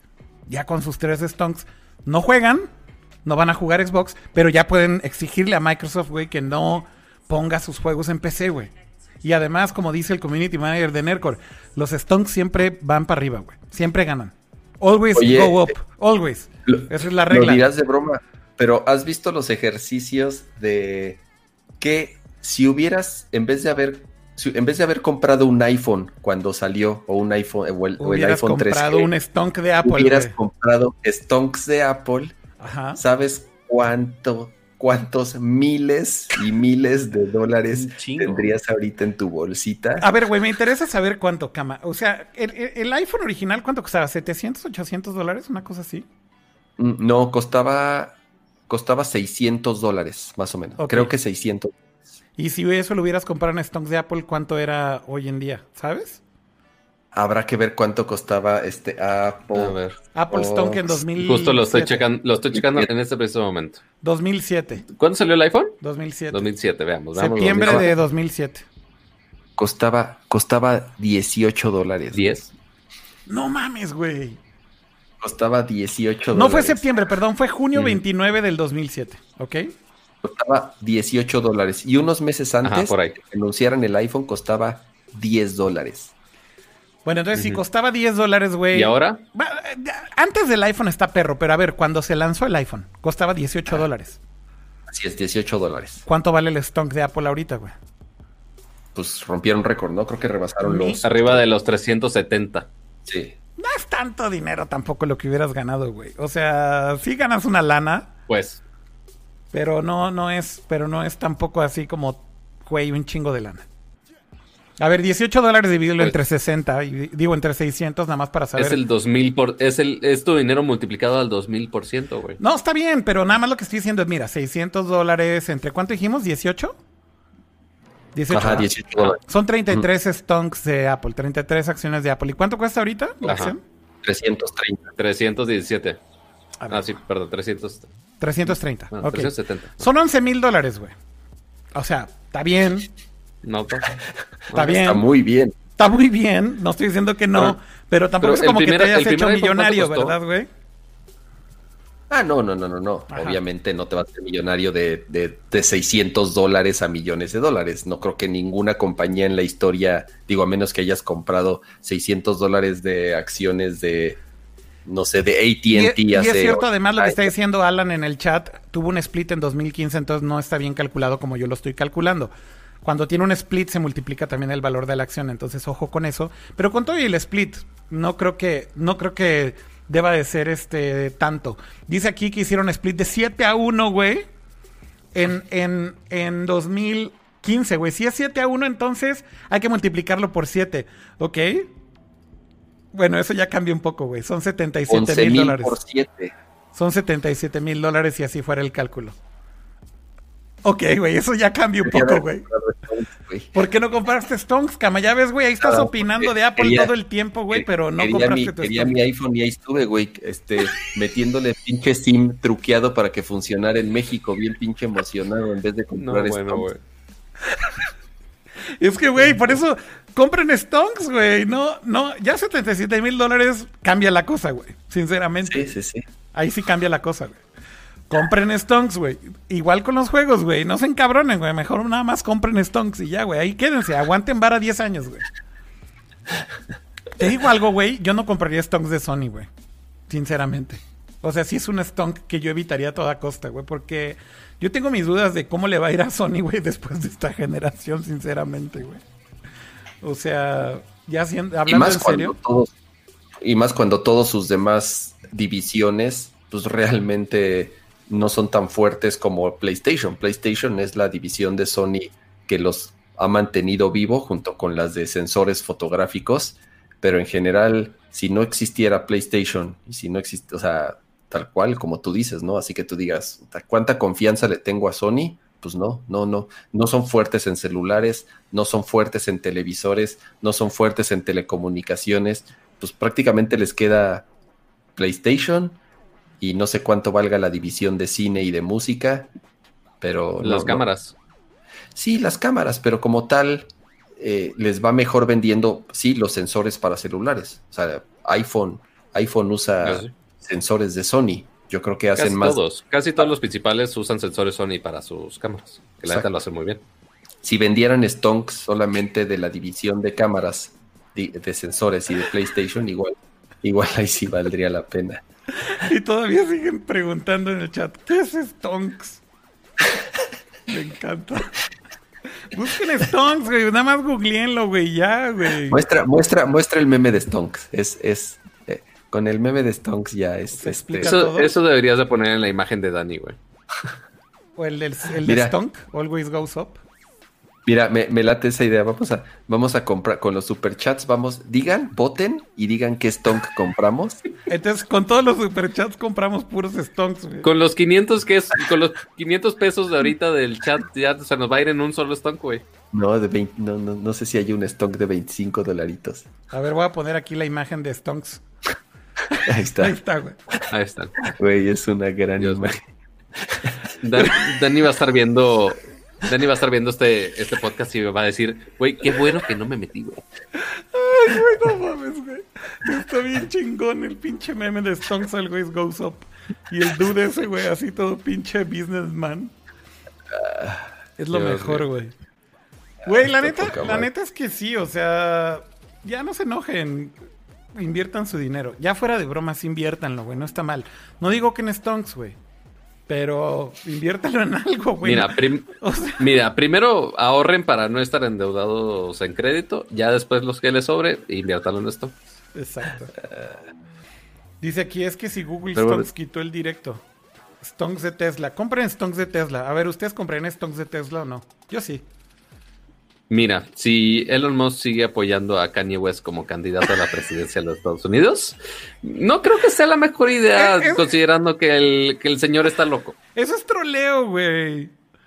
Yo creo que eso Yo es sé, troleo. yo sé, pero tal, eso no le quita lo loco. Eso no ¿Sabes qué, quita güey? Yo creo que Elon Musk tiene este pedo y que es tan troll en Twitter, güey, que ya es muy difícil distinguir el troleo de la vida real. Y la neta, güey, yo creo que lo de Kanye es también troleo, güey. De verdad, güey. Nada más que se pasa de Pero lanza, se tomó su foto con él en plena cuarentena. Yo sé, güey, pero ya se arrepintió además, ¿eh? O sea, y, ahí lo dijo Alejandro. Benavides en el chat, sí, porque puso un tweet que borró, güey, en donde alguien le dijo, güey, ¿estás, ¿estás seguro de lo que estás haciendo? Y el güey dijo, "Mm, creo que sí, estoy medio mal, güey, y creo que estamos muy en desacuerdo en muchas ideas. O sea, yo no sé si a veces no mide, güey, pero es que realmente creo que su- sí es un auténtico rey del shitposting. Y ese es Oh, el sí. problema. Oh, sí, Colas. Ese es el problema. Entonces, a lo mejor sí está un poco loco, pero también le agregas que es un shit poster. Entonces, pues es como muy difícil distinguir lo que realmente quiere decir y lo que realmente es troleo shit posting, ¿no? Entonces, Que pues- notemos que ahorita los stocks de Tesla están en un all-time high, ¿eh? Y es que ese es el punto, le funciona, güey. Y creo que tiene mucho que ver con esa imagen que está ahí en pantalla, güey. O sea, los stonks Ya, solamente quis- ya van hacia arriba. todos los... Ya quisieran todos los memeros realmente generar esos ingresos, güey, con shit posting, güey. Y Pero- Elon Musk chingue su madre. Pero es que lo que está cabrón, Pato, es que sí le ¿eh? funciona. Le funciona, Pato. O sea, le sale. Sí le sale, güey. Por ejemplo, lo de los short shorts, güey. Es el troleo más épico que ha habido a todos los short sellers de Tesla. Y la neta, güey. Miren, yo, yo no tengo stock de Tesla, pero, pero porque siento que es un stock inestable. Por ese güey. O sea, yo a la compañía. ¿Estás de acuerdo la- que no, segui- no seguiste tu propio consejo? Te Pero- compraste dos Teslas y no compraste stocks de Tesla. Mira, te voy a decir qué pasa, güey. El problema con ese güey es que Elon Musk, güey, sí es un güey inestable. Si fuera Tesla por invertirle a Tesla con otro CEO, probablemente sí compraría Stonk. Pero entonces también el valor ya no es el mismo, güey. Porque el pinche logo que está detrás de Tesla es él. Entonces es un dilema muy cabrón, güey. Pero para mí sí es un pinche Stonk de muchísimo riesgo. O sea, así como ahorita va de huevos, yo creo que se lo puede cargar la chingada por un mal tweet de ese güey. Esa es, es la triste realidad de ese güey. Eh, cuando haya más, cuando haya más competencia de autos eléctricos, cuando salgan todas las compañías que llevan muchos años en la industria automotriz, que ya se empezaron apenas a tomar en serio el tema de los autos eléctricos y empiezan a salir ya los primeros autos eléctricos ya de forma masiva de muchas marcas que sí estaban escépticos en, en- en el tema. Yo creo que ahí justamente cuando ya haya más competencia, cuando ya todas las armadoras y todas las marcas tengan autos eléctricos, ahí es cuando apenas se va a empezar a estabilizar ese tipo de, de stonks. Sí, yo, Mira, creo, yo yo- creo que también es difícil saber. Ahorita, por ejemplo, Tesla es la compañía de coches mejor valuada del mundo. Sinceramente, yo creo que sí está sobrevaluada, güey. O sea, tienen todavía mucho que probar y demostrar, aunque creo que sí están haciendo las cosas muy bien, pero está difícil, güey. Está muy difícil, güey. Y más por ese Mira, lo mejor es, la verdad, lo mejor es seguir la recomendación que les pone el community manager de Nercor y seguir justo lo que hizo Omar Gasuri, que dio un superchat de 50 pesitos y dijo, ya compré Stones de Nercor, jajaja, saludos a todos. Vamos a, vamos a Este- poner el stonks de Nerdcore a la venta. Stonks de Nerdcore Ahorita, con- ahorita la, ven- ahorita la venta de Stonks, por, por ahora, ajá, exacto, ahorita la venta de Stonks de Nercor es por medio de superchats. Así que Omar ya tiene sus primeros Stonks de Nercor con su superchat de 50 pesitos. Y, Muy bueno. y va- muy y bueno. van en tendencia a la alta, ¿eh? así que aprovechen, aprovechen. Vemos. Pero aquí está el video, el video nos lo tuitearon a Nercor que dice, Ajá, aquí está el origen sí. del Stonks, eh, del meme de Stonks. No, bueno. Entonces, ya, ahí Ajá. ya le di retweet para que lo quieren ver. Si lo quieren ver para saber de dónde viene todo este desmadre de Stonks, pues ya lo pueden Así, ver. siguiendo con la tendencia de, del shitposting, ahora la cuenta de Nercor aparentemente va a estar llena de shitposting, I guess. Está bien, know. está bien. Ya no sé. ¿Para qué más Dios es el mío, internet ¿a si qué- no es para shitpostear, güey? Este... O sea, la You neta, have a güey, point. pues, Mm, digo, sí, tienes un punto. oigan, Y mira, Omar Licona Islas también ya se subió al tren de los Stonks y dio un superchat de 200 pesitos. Muy bien. Y puso un sticker de que you're amazing. Y supongo que ese gorrito amarillo es Stonks. Mira, los Stonks de Nerdcore, yo creo que sería que tengan una participación en, en las t-shirts culeras, güey, cuando las empecemos a vender. Esa es su inversión Sí, a largo plazo, sí. Con, su- con sus Stonks tienen un, Eventualmente- un revenue share de lo que generen las playeras culeras de, de las tours de, de Nerdcore, güey. Con esas playeras Ajá. culeras, güey. Qué mal. Este, no, de hecho creo que hay una manera de que solamente en YouTube todavía no hemos habilitado la opción de que tener eh, members, Ajá. miembros, Ajá. eh, por más que suene muy mal. Este, y que puedes tener una comunidad de sol. Ajá, ajá, exacto. O sea, ya sé que es el, justo el episodio donde no está Dani y son puros miembros, pero este, ya hay una opción donde puedes poner que únicamente los que están suscritos al canal que puedan eh, votar o participar en ciertas actividades. Entonces, por ejemplo, en algún momento del futuro, depende de la cantidad de stonks, que eh, imagínense que después el after únicamente está accesible para los que están suscritos al canal. Oh. ¿Quién sabe? Depende que tanto inviertas en stonks de Tesla. O stocks de Nercor, más bien. No sé por qué Sí, Tesla, ¿por qué pero de, Tesla? de stocks de Nercor. Ajá. A ver, ¿qué, qué podríamos bien, hacer ¿qué si tenemos miembros sin albur? No, muy tarde. Ya lo pensé mal. Eh, ya lo veremos. Ahorita primero tenemos que ver las playeras shitposteras. Ya después nos preocupa. Bueno, primero Pero que producción ¿sí? funcione bien y que producción funcione a tiempo para empezar el programa a las 9 y no a las casi 10. Eh, después ya nos preocupamos por las playeras y ya después por contenidos exclusivos para este miembros si es que logramos que YouTube nos dé la opción. Así es. Oye, ¿por qué dicen que Sí, necesitan una ahí- playera que diga, una playera culera de Akira que diga, voy por mi caja? Ah, es la del iPhone, güey. Sí, exacto. Sí, sí, sí, obvio. Sí, sí, la vi toda la semana. Y de hecho, ahori- ahorita pusieron una, una muy buena al inicio del show, ¿no? Sí, no sé si la viste, sí. Akira. Sí, la vi, sí, la vi. De, de live. Ahí para que la pongas también, porque sí merece su mención. Sí, la, de la, la de la luz, ¿no? No, bueno, sí, decía del, del live. No, la versión finalicísima. ¿Cuál? Así dice Nerdcore Live, versión final, finalicísima. Ah, ya, ya, esa ya la vi. Sí, sí, sí le di retweet también. Está, está cagada, me Déjame, gustó. déjame abrir Mm. el tweet aquí de, de este dude que siempre nos manda A ver, pro- producción. Ahí va. Porque ahorita, por más que estén dando eh, superchats para, para la producción, yo creo que esos se van a ir al, al community manager de, de Nerdcore, que estuvo este, muy al tiro eh, el día de hoy, muy al pendiente, este, siguiendo con todo el shitposting del día de hoy. Este, primero tendremos que aprender quién es el community manager de Nerdcore. Este, ya después vemos si le pagamos o no le pagamos. Es Pero sí, robot. esa es la playera. Ahí está la playera de Live Nerdcore. Y dice live final, final. Este es el chido, ok. Punto LB. Bueno, creo que debió haber sido. live.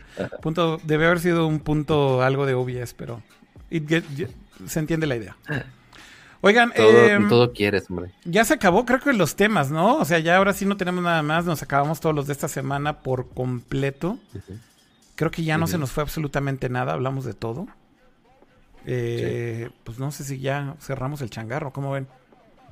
Pato. Igual fueron dos muy buenas horas de stream, que por supuesto se les agradece muchísimo a todos ustedes los que estuvieron viendo en vivo, que nos aguantaron en los tres diferentes streams que hicimos hoy, porque pues entre que se nos caía el evento y no se nos caía el evento, si nos iba la luz, justo estaba diciendo, ay, Dani Kino no pudo venir porque se nos se le fue la luz y tras, se le va la luz aquí también. Yo, nosotros pensamos que la tormenta estaba nada más en la CDMX, pero pues, también este, allá por los rumbos de Akira también eh, hubo afectaciones. Afortunadamente fue un ratito y pudimos volver. Así que eh, se quedaron con todo el chisme y con todos los stonks que mencionamos el día de hoy. Así que muchas gracias a todos por ver otro, por ver y escuchar una nueva emisión de Nerdcore Podcast. Eh, recuerden de antes de irse, dejar su bonito like aquí porque somos 550 personas más o menos y hay 352 likes. Eh, nada les cuesta, no les cobramos la suscripción, no les cobramos en stonks. Eh, Anton VG justo acaba de comprar con unos bonitos 100 eh, stonks para todos. Apps para todos, a ver, a ver qué tanto comparten. Es, el community manager es bien gandai y se lleva todos los superchats. Eh, porque al menos en los. ¿Cuánto llevamos, ¿Cuánto llevamos de esta versión de Nerdcore? ¿Dos, años de la nueva versión de Nerdcore? Pues es que el community manager creo que es el que paga todo, todo lo involucrado con, con Nerdcore. Entonces, pues, ni, ni para unos totis han salido, güey. Ni para unos totis. se lleva. se lleva todo ese güey. Salimos, este, salimos, los rojos. Lo hacemos, casi, casi, lo hacemos con cariño. Con todo y los superchats, yo creo que sí salimos en números rojos, güey, neta, no es broma, güey. Ah, no, 100%. Sí, o sea, nada más con el costo de cámaras, luces, eh, internet, este, luz, etcétera, salimos en rojos 100%. Plataformas. No hay pedo. No, no es queja, no es queja, no es queja, los queremos. y lo hacemos con mucho amor. Así es. no, es que le estamos, no es que le estamos pidiendo stonks en absoluto. ¿Para qué le metemos dinero a Netflix? Deberíamos de comprar stonks, güey. Es posible. así todo el dinero de los superchats a stocks. Ya, ya ponemos en votación al, público a ver a dónde metemos. No, también tu dinero y nuestro dinero, pata. O sea, en lugar de meterle dinero a Nercor, deberíamos de seguir nuestro propio consejo y comprar stocks, güey. Nuestro, nuestro dinero, ¿de qué hablas? Yo tener dinero, ¿de qué hablas aquí? tu cámara HD, güey. Ve, este ve cómo te ves, güey. te voy a poner para que vean todo el mundo cómo te ves. A ver, ¿tú crees que esa pinche toma, güey, cuesta mil pesos, güey, con, un, con una pinche cámara culera de una laptop de, de, tercer nivel, güey? Obvio no, güey. Obvio no. Pues imagínate, estoy regalando la toma aquí al stream, imagínate. No la ando vendiendo en OnlyFans ni nada así para ganar decente. OnlyFans. Uno la anda regalando dicen, si haces algo bien, no lo hagas de gratis. Y aquí voy a darlo de gratis. Fíjate. Pero bueno, eso es, eso es todo por el stream del día de hoy, amiguitos. Recuerden de suscribirse aquí al canal de YouTube. Si están en Twitch, también suscríbanse, pongan el follow. Eh, básicamente en cualquier plataforma eh, también si quieren escuchar la versión de audio, eh, se hace en Spotify, se hace en Apple Podcast. Si están en Apple Podcast y tienen un poquito de tiempo libre, que seguramente muchos lo tienen en estos días, simplemente vayan a la sección de reviews de Apple Podcast, pongan sus cinco estrellitas y escriban un bonito review con stonks o sin stonks. La verdad me da igual con que lo califiquen bien.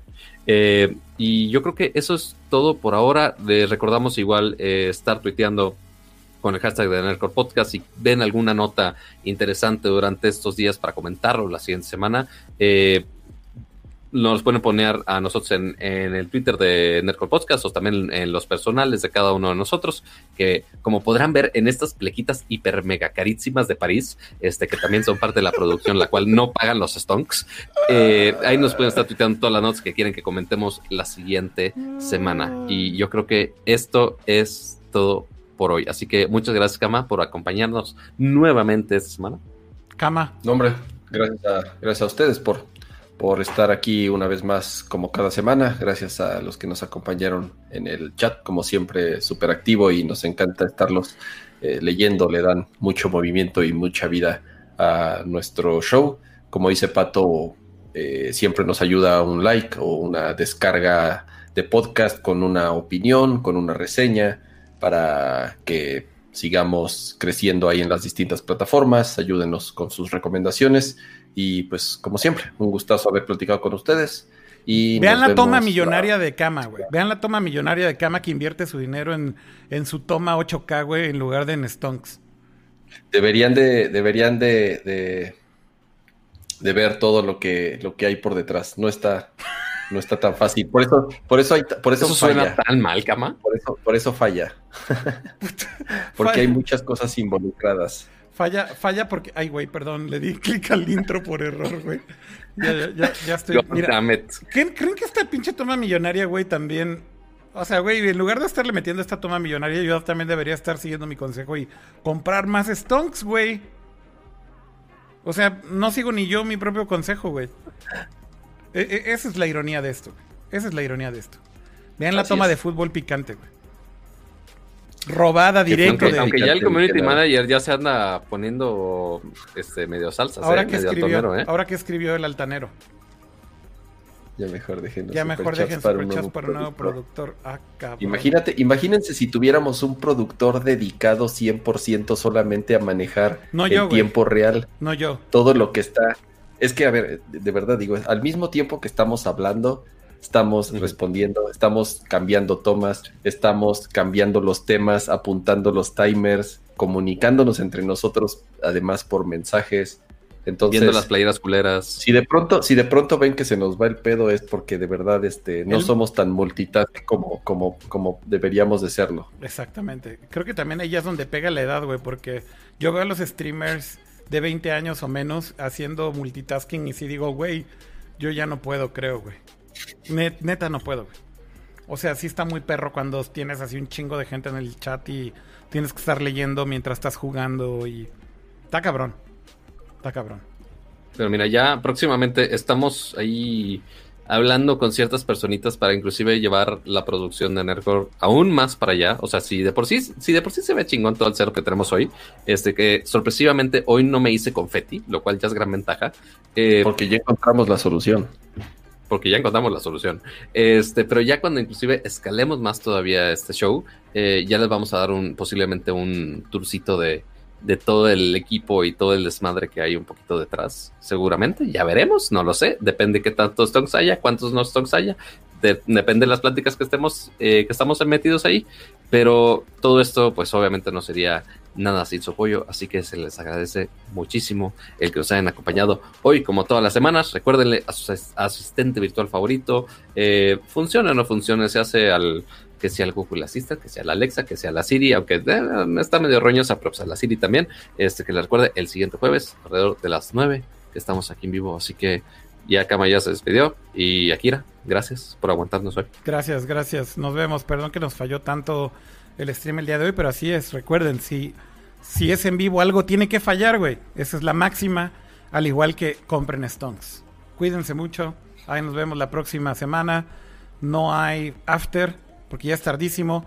Dani no vino porque no tuvo luz, pero nos respondió que no llegó la luz, de hecho, a su casa y les manda saludos. Nos compartió la luz de su corazón nada más. Dijo, ya hasta se me va a acabar la velita que prendí. Ese fue el último mensaje que mandó. No.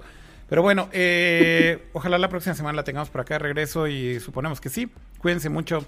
Buenas noches. Bye.